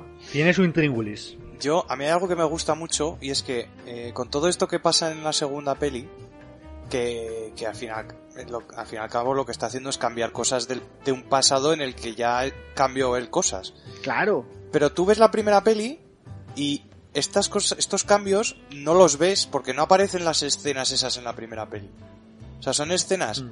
por ejemplo, cuando, cuando está pasando por encima del, del escenario cuando él está tocando Johnny B. Good, que No lo- podría haber no ves- pasado en la primera, pero tú no Claro, haberlo pero- visto. pero no lo ves. Entonces podría, podría haber pasado. Es- Está ahí, estás pensando, hostia, está ahí el de Regreso al Futuro 2 pasando Sí, sí, ahora sí, mismo por encima, pero yo no lo veo, ¿sabes? Eso es Por lo eso bueno creo que, están, están bien buscadas porque son escenas fuera de, de la cámara de la primera, Mm. con lo cual siempre te dejan ese pensamiento de mm, podría haber pasado todo en el mismo momento Claro, y yo no claro. haberlo claro, visto. Claro. Claro. Es que están, está, digamos, las dos escuelas de pensamiento. ¿Todo ha pasado ya y está pasando el otro Marty por encima? ¿O no? Esta primera vez todavía no. Pues claro, por esa regla de tres podemos decir que ahora mismo hay cuatro DeLoreans en ese momento temporal. ¿No? Porque Sí. está el de la mina, está el de Regreso al Futuro 1, Por supuesto. está el de Regreso al Futuro 2 y está el de Biff que lo ha traído desde el futuro para darle el almanaque a- al Biff joven. O sea, hay hasta cuatro DeLoreans. No, pero el de Viv viene y va. ¿Cuán- ¿Cuánta pasta es eso? Sí, pero llega un momento en el que están todos ahí, ¿Cuánto dinero es eso? en DeLoreans. Hombre, el DeLorean- yo, yo me quedaba con uno. Yo En el, cogía... en el 81, que es cuando salió, se vendía por unos 24 mil dólares o así, así que... bueno. Joder, pues... Pero ahora si quieres comprar un DeLorean te costaría bastante más, ¿eh? Te lo digo ya, Sí, sí, claro. Y en los años 50 al cambio también. también. Vemos como Marty se deshace el Marty, ¿vale? Hablemos de nuestro Marty. textual, se deshace de los secuaces tirándole unas bolsas de, de, de sujeción de atrezo del escenario y tal encima, mientras el Marty de la primera, esta vez sí toca Johnny B. Good, vemos la conversación del primo de Chuck Berry desde otro punto de vista, Eso es. Correcto. Sí, sí. por teléfono. Marvin Berry. Exacto. Tu primo. Y... y ya vemos eh, a Marty, al Marty, al Marty actual, eh, desde fuera, viendo la conversación de, de- del Marty de la primera con Lorraine, el que dice que si no le importa, va a volver con Josh a casa, no sé qué, no sé cuántas. Y se topa con Beef. Que le han robado la cartera. ¿Te han robado la cartera? Que también es, que también es Claro, le dice, venga, gall- eh, le dice, venga, enano, vamos afuera, que Claro. ya están afuera, pero bueno, vamos afuera y nos pegamos entre tú y yo, ¿no? Claro, que él le dice que no, que, que pasa de él, y le dice, ¿qué pasa? ¿Eres un gallina? Nadie me llama gallina. Y justo sale el otro Marty, el de Regreso al Futuro 1, y le pega un portazo en la cara. que lo Y tumba. claro, se Que me lo lo tumba. tumba. claro. Y porque, Biff, porque el Marty de los 50 molaba más. y Es que más ve, joven, es más joven. ve que, le, eh, que lleva en la chaqueta el almanaque. Total, que se lo lleva. Entonces justo llega Doc, que siempre llega un poco tarde a las cosas, Doc, creo yo. Llega un poco a destiempo. Sí, pero bueno, llega, llega, claro, le cuenta a Marty que le han quitado el almanaque, empieza lo de, "Ah, es culpa mía, no tenía que haberme entretenido tanto. Y hay una cosa que me sorprende mucho siempre, que es la relación tan blanca que tienen Marty y Doc, que con todas las cagadas que va cometiendo de vez en cuando Marty, eh, y que empieza así culpa mía y tal, Doc dice, no pasa nada, tranquilo, eh, como sin darle importancia, ¿no? Lo hecho hecho está, vamos a solucionarlo. Es Sí. que Doc es un buenazo. Yo creo que, es que Sí, Doc, sí. Doc tiene un corazón que no le cabe en el pecho. Sí, sí, no, no puedes odiarlo. Alguna vez encontrará una mujer que le quiera. Ahí, próximamente. Próximamente. Yo lo, lo que creo es que siempre llega tarde porque tiene otra intrahistoria por ahí. Algún otro Marty en algún otro en alguna otra época O sea, que, ¿crees que la está, liando está también. salvando varias Martins a la vez? Está claramente, yo creo Va, que está va- salvando- va a haber que hacer un parking para DeLoreans al final, porque con todos los que se juntan. tiene un maletín con DeLoreans encogidos. Sí, sí. Y Bueno, ya pasamos a, la, aquí- a- a la persecución del, del DeLorean a- al coche de Biff, ¿no? Hmm, sí. Eso es, que van ya por en, la... en- plan desesperado. O sea, esto ya es ahora Claro. o, o nunca. O sea, hay que hacerlo. Van por la carretera, Marty se monta en el, en el patín, Aeropatín. en el aeropatín, se pone por delante, se engancha al coche de Biff. Biff a su vez está como, como oyendo las noticias, los resultados deportivos, y entonces es cuando sí que se da cuenta del valor que tiene el almanaque, ¿no? Claro, claro, porque claro, no, no es cosa, no es flor de un día, que es lo que le ha enseñado el abuelete de, mira, pues ha coincidido en un partido, ah, qué gracia. No, es que va viendo que se va repitiendo los resultados, lo mire cuando lo mire, entonces, claro, es cuando dice, hostia, esto es oro puro. Exacto. Y vemos como Marty justo parece que va a conseguir coger el almanaque abriendo la puerta del, del copiloto del coche y tal, y Biff le pilla.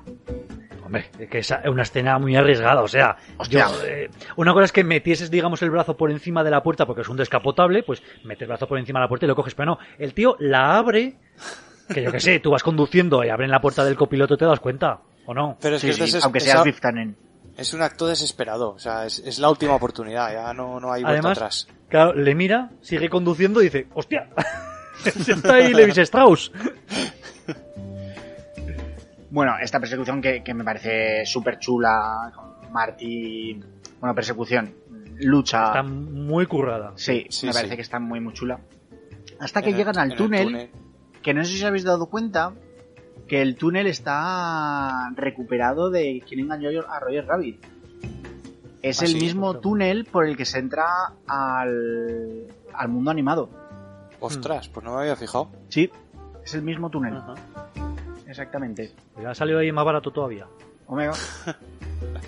Marty consigue el almanaque a mitad de túnel, pero Biff A se da la a, mi- vuelta. a mi- a mitad pasado, ¿eh? Porque Sí. cuando se lo quitan, ya casi están al final del túnel, que se da Marty la vuelta y ve que le queda un trecho de la hostia Y a, y a mí por lo menos me entra una, una sensación de desolación de decir, madre mía, No lo llegas. lejos que tiene la salida, no llegas ni de No coña. llegas, no llegas. Y sí que es verdad que por hacer el chulo beef, que se queda al principio en plan, run, run, Sí. ahí acelerando, y dices, pues nada, luego te está bien, cabrón. Sí, porque intenta atropellar a, a Marty y justo, justo, justo parece que lo va a pillar, pero es la salida del túnel en la que Doc, desde el DeLorean, volando por encima de la puerta del túnel, le ha lanzado esa cuerda de banderines y no tengo muy claro de dónde lo consigue. Eso es porque cuando despega, que lo tenían detrás del cartel de Fincas Sí. Lion, Se queda enganchado. Se, se- se queda enganchado, entonces eh, accidentalmente se quedan los banderines enganchados en el DeLorean. Y es esa cuerda. O sea, Es son, un poco son patas, unos, ba- eh. unos banderines que hay en, un- en un cartel publicitario de lo de Sí. las fincas. Hmm. Sí, sí, básicamente es eso. Que no Total, consigue que quitarlo. Biff no consigue atropellar a Marty, porque se, ha escapado volando con el, con la cuerda esta. ¿Y dónde termina estampado Biff? Donde más le gusta, en un camión de estiércol. Con Odio un- el estiércol. con un trozo de estiércol en la boca, además. Ah, es que, es, El que da asquito. Vamos. Es que porque abres la boca, ¿no? Cuando te estrellas contra un camión. Es un acto reflejo. te vas, claro, te vas a, claro, te vas a estrellar y haces ¡No! y abres la boca. Aquí entonces, volando, bueno. eh, ya vemos como, como Doc le pega un golpe al, a la palanca de, de la máquina del tiempo. Se le encienden los circuitos temporales. Exactamente, que yo pondría esa palanca en otro lado. Sí, lo he pensado esta última vez que lo he visto. Digo, esa palanca está muy mal colocada. ¿Verdad? Porque en, Re- en Regreso al Futuro 1 pasa lo mismo con Marty. Cuando huye de los libios, le da accidentalmente. Le da con el codo. Exactamente. Exactamente. Pero es que eso, esa palanca es, es que no se podía meter en otro lado. No es que está todo ya saturado. Hay botones por todos lados. No. Y mira, No diréis, sé, lo no que, diréis lo que queráis, pero con plutonio estas cosas no pasaba. Porque, eh, claro, el plutonio lo, lo cargas en el momento en que vas a viajar. Claro, no lo si tienes no lo cargas, no hay viaje. Ahora, como lo tienes el generador de Mr. Fusion lleno de cerveza y de, y de eh, pulpas de plátano hasta arriba, pues claro. ¿Y entonces qué Nada, ocurre, vemos Diego? ¿Qué ocurre con Marty- Doc? Vemos como Marty quema eh, el almanaque con las Mm. cerillas que le había cogido el despacho a Viv. Y ya vemos como tanto las cerillas eh, cambian de el logotipo de, de las industrias eh, El paraíso bueno, del placer, ponía en las antiguas. Sí. Y mm, cambia el, el recorte de periódico en el que moría, eh, que moría George. eh, cambia el recorte de periódico en el que decía que Doc eh, había sido internado en un, en un psiquiátrico a que le daban un premio o algo así. Hmm. Pero de repente empieza la tormenta. Que nadie se acordaba de la tormenta. Hombre, la famosa Claro. tormenta de, Claro. de 55 que destruyó el reloj, que rompió el reloj de la torre. Que Sobresaliente en historia. a pesar de que sí que esquiva uno de los, uno de los rayos que cae, que, cae, que termina cayendo en un, en un árbol, cae otro rayo que impacta de lleno al DeLorean y vemos la famosa marca de los de los de los neumáticos del DeLorean viajando en el tiempo pero haciendo ahí una espiral extraña en Es el como, aire. es como un 99 invertido, ¿no? ¿Verdad? Es una espiral extraña. Yo no sé si tiene algún significado. No, simplemente que hace, pues, que da una... como que va descontrolado, ¿no? Yo Hombre, creo es que un está, poco eh, y que ni tiene. siquiera ha hecho falta llegar a los 88 millas por hora, a los 140 kilómetros por hora. Claro, porque le ha caído un para- rayo. Le ha caído, claro, pero no le ha caído directamente al condensador de flujo. O sea, ha sido un viaje un poco artificial. Pero yo creo que por eso han hecho lo de la espiral, porque el, ha alcanzado la velocidad tan rápido en espiral que se ha, que se ha ido. ¿No? ¿Nos Vale. parece que Sí, sí, puede sí. ver, servir? eh, ¿Puede, ser- puede servir como Me, me vale todo. Me vale Puede todo. servir con respecto a que ha sido un viaje que, que por eso luego se chamusca el coche y hay que cambiarle varios chips. Porque, Ah. porque no ha sido un viaje normal, porque si no, no le habría pasado nada al DeLorean. Y, y Claro. tendría que haber llegado a los 140 kilómetros por hora. Yo aún Claro. estoy esperando, aún estoy esperando que me caiga un rayo en el coche y me lleve al pasado. Todavía no ha Lo- sucedido. lo- luego, Además, te te lleva siempre a tu época favorita, siempre te lleva. luego te despertas en urgencias con un doctor dándote cachetadas. Habré ido al futuro, ¿no? Cinco años en coma. Le di- no, le diría a David, le, le diría a David, ¿eres mi ma? ¿Eres mi ma? Bueno, empieza a diluviar porque no llueve, diluvia. Y claro, Martí eh, se piensa que, que Doc simplemente se ha desmaterializado. O sea, Claro. que, que el rayo lo ha, lo ha convertido en polvo. Y aparece ese coche. Que yo no sé vosotros, pero yo inicialmente siempre pensaba que era el coche de Biff. ¿Vosotros nunca lo llegasteis a pensar? Es que pues, a Se mí todos los coches estos de la época se me parecen. Se parecen Sí, pero claro, sí. eh, termina... No, pero el de, el ves- de Biff ve- es, el de Biff es descapotable. Sí, claro, pero lo, lo ves inicialmente, unas luces de fondo simplemente y dices... Y además te ponen la musiquita en plan... bum, bum. Sí, tú pensabas, ya viene Biff a rematarlo, ¿no? Claro, encima, que ha perdido a su amigo, encima los remata. Pero no. ¿Quién Pues es, no, Diego? aparece en el coche el nazi malo de, de En busca del arca perdida. No, ¿Verdad? es que va Que vestido, no, ¿qué dices? va vestido igual. Va vestido igual. bueno, la Sí, gente la vesti- Joder. La la- vestimenta es, es es una es una Con- propia broma porque incluso se acerca así y se mete la mano dentro Claro, de la que parece que se va a sacar una pistola. Tengo algo para ti. Claro, porque dice Marty McFly, tengo algo para ti. Incluso Marty se queda un poco como, ¿qué cojones pasa ahora? Vale, El dice, Marty me- McFly, eres Marty McFly. Se, El otro, se mete la mano sí. en eso y saca el paquete, el sobre Claro. este, con la, con la carta. la Claro, Western el- Union. Eh, la historia del tío también es curiosa, ¿eh? La historia de este tío, porque, claro, el tío dice, tenemos esta carta desde, desde el 1899, 80, creo que, 80 y- 85. 85. Sí. ¿Quién cojones deja una carta en el 1885 para un tal Marty McFly en el, en el 12 de noviembre de 1955 en una carretera perdida de Hill Valley? O sea, yo lo siento mucho, pero no me creo que esa carta llegue bien. O sea, esa carta ver, se, y- se pierde en, un- en una oficina, nadie se acuerda de ella. O sea, eso no habrá, no habrá ido con un sello normal, supongo, ¿no? no, no, te- eso te hacen falta tres o cuatro sellos de los de Juan Carlos, por lo menos. bueno, no nombres eh, al innombrable. De Lincoln. Que- De Lincoln. hay, un- hay un Cuatro chiste, sellos de Lincoln mínimo. hay un, hay un chiste de esto en la propia peli que no sé si os habéis dado cuenta. Cuando está lloviendo en el futuro, que llegan con el DeLorean volando, y dice, espera cinco Sí. segundos, y, sa- y se pone el buen tiempo, y dice, ojalá el correo postal sea, fuera tan eficiente como el, como el Como servicio, el servicio climatológico". meteorológico. Pues mira, Entonces, yo, US Posta la verdad es que ha cumplido. Bueno, no, que es, que es Western Union. claro, Pero pero... o lo tenían, compañía- o lo tenían como, como reto personal ellos de... Hostia, No, claro, tenemos- porque tú, tú imagínate que ahora llega alguien... ha tú- pasado de abuelos tú a eres- nietos. Tú eres un cartero, ¿no? Y te viene y te dice, mira, tengo esta carta, pero la tienes que entregar dentro de eh, 80 años. Hostia, pues esa carta se convierte en el santo grial. Porque Claro. ¿cómo que dentro de 40, ¿cómo que dentro de 80 años? O sea, esa, esa, esa carta todo, todo el mundo en la oficina la conoce. Es más, ha habido hostias para Sí, ver sí, quién sí. la entregaba. Sí, sí, sí. Para ver quién la entregaba. Hombre. Sí, sí. Y bueno, Martí le leen la carta, mal hecho por su parte porque la abre ahí, debajo de la lluvia torrencial, Te va a mojar, tío. que la tinta esa no aguanta, esa lluvia, hombre. Doc ese ha papel tomado- que está ya apergaminado. Doc ha tomado medidas porque sabía que iba a llover. Está plastificada, ¿no? Está- ha cogido el mejor papel, la mejor tinta, la mejor cubierta de cartón. Sí, pero el tío ¿Qué no la ha enviado al día siguiente, ¿eh? De todos modos. No nos la envía en el... Claro, pero porque no sabe dónde va a estar Martí en ese momento. No, no, no, pero me, no, me refiero a que él llega, en teoría, al pasado, al 1 de enero Ah, de sí. 1885. Sí. Llega en Año Nuevo, que está montado en Hill Valley, una fiesta de las buenas.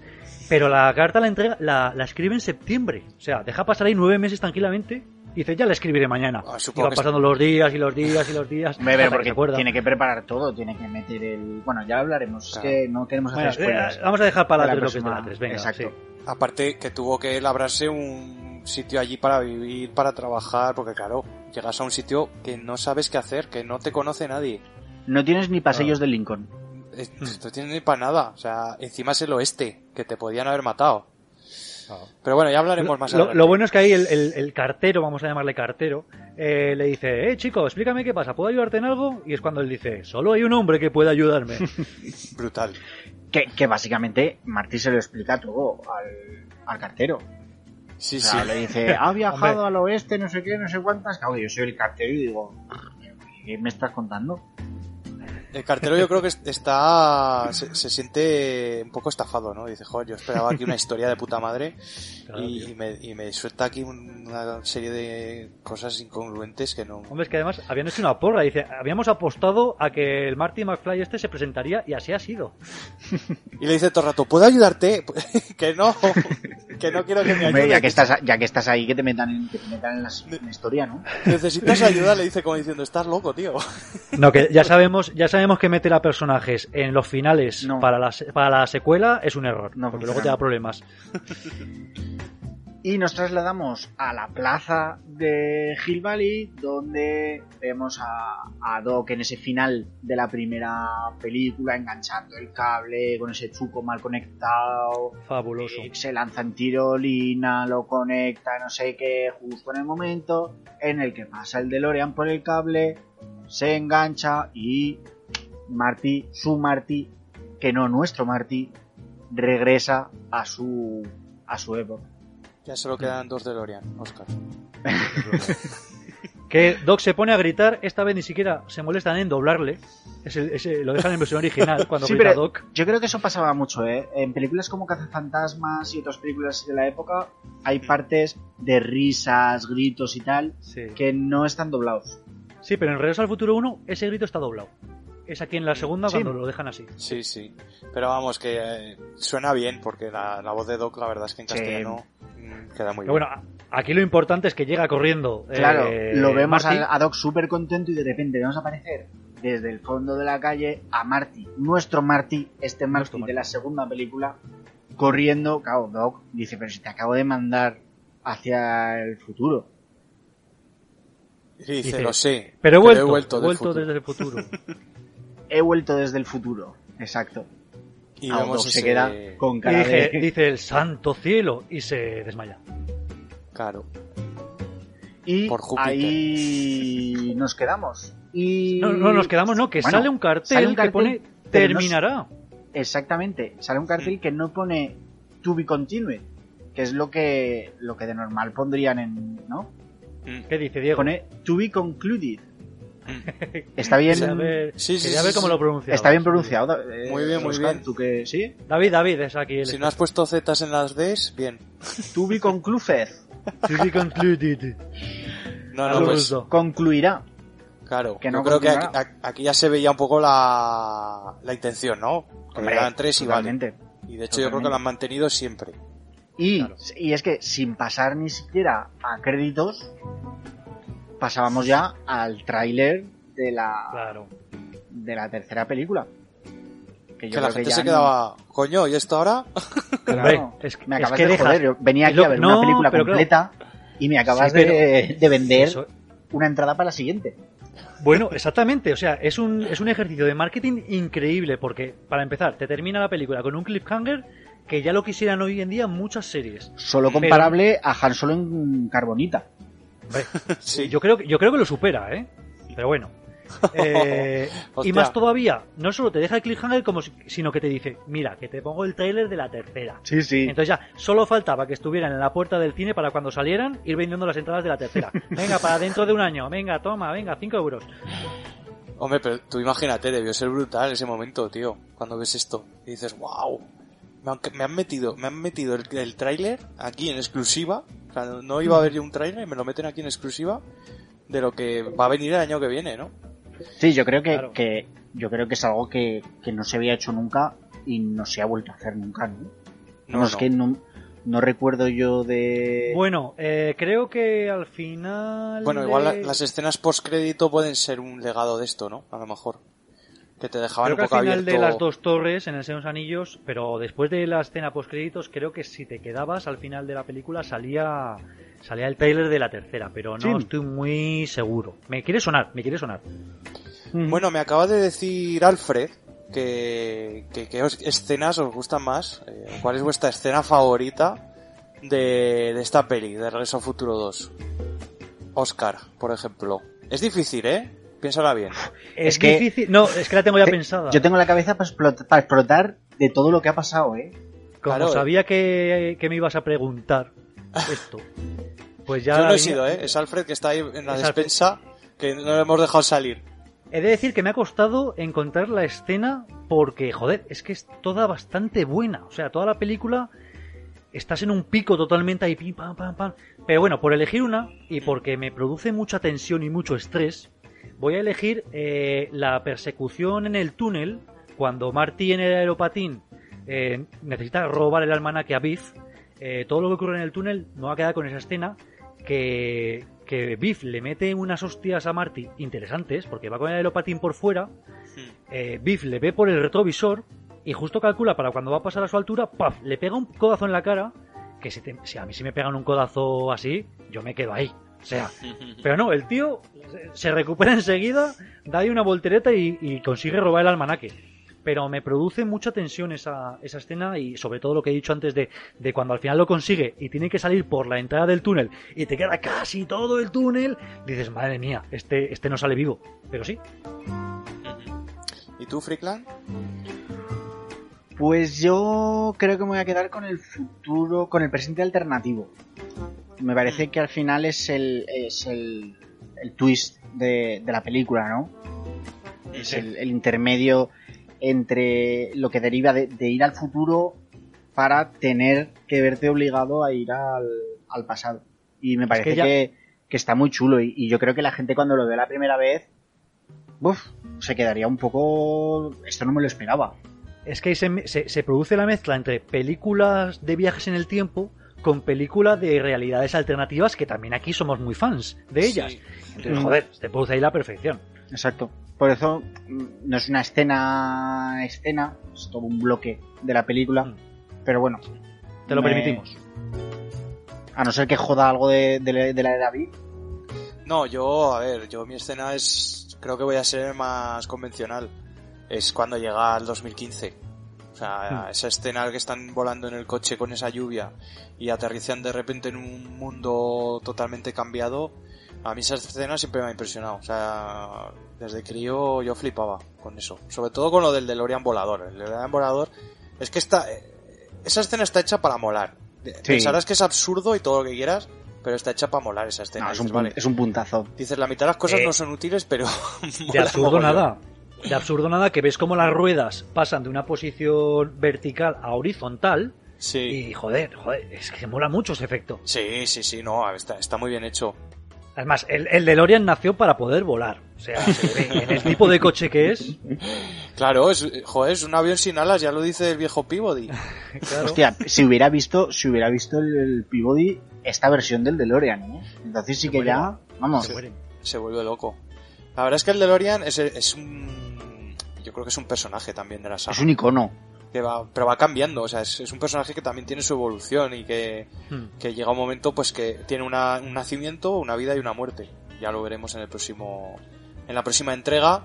Sí. Espero que a todos nuestros oyentes les haya gustado este, este pedazo de resumen que hemos hecho y, y bueno, seguimos con la próxima sección en la que vamos a destripar esta tercera parte que nos llevan vendiendo toda la película, toda la segunda película. Y, Pero antes, y antes vamos a hacer una pequeña recomendación. Bien, pues para la recomendación de hoy yo os he traído una película de viajes en el tiempo, como no, que es El tiempo en sus manos. Es de 1960 y está dirigida por George Pal.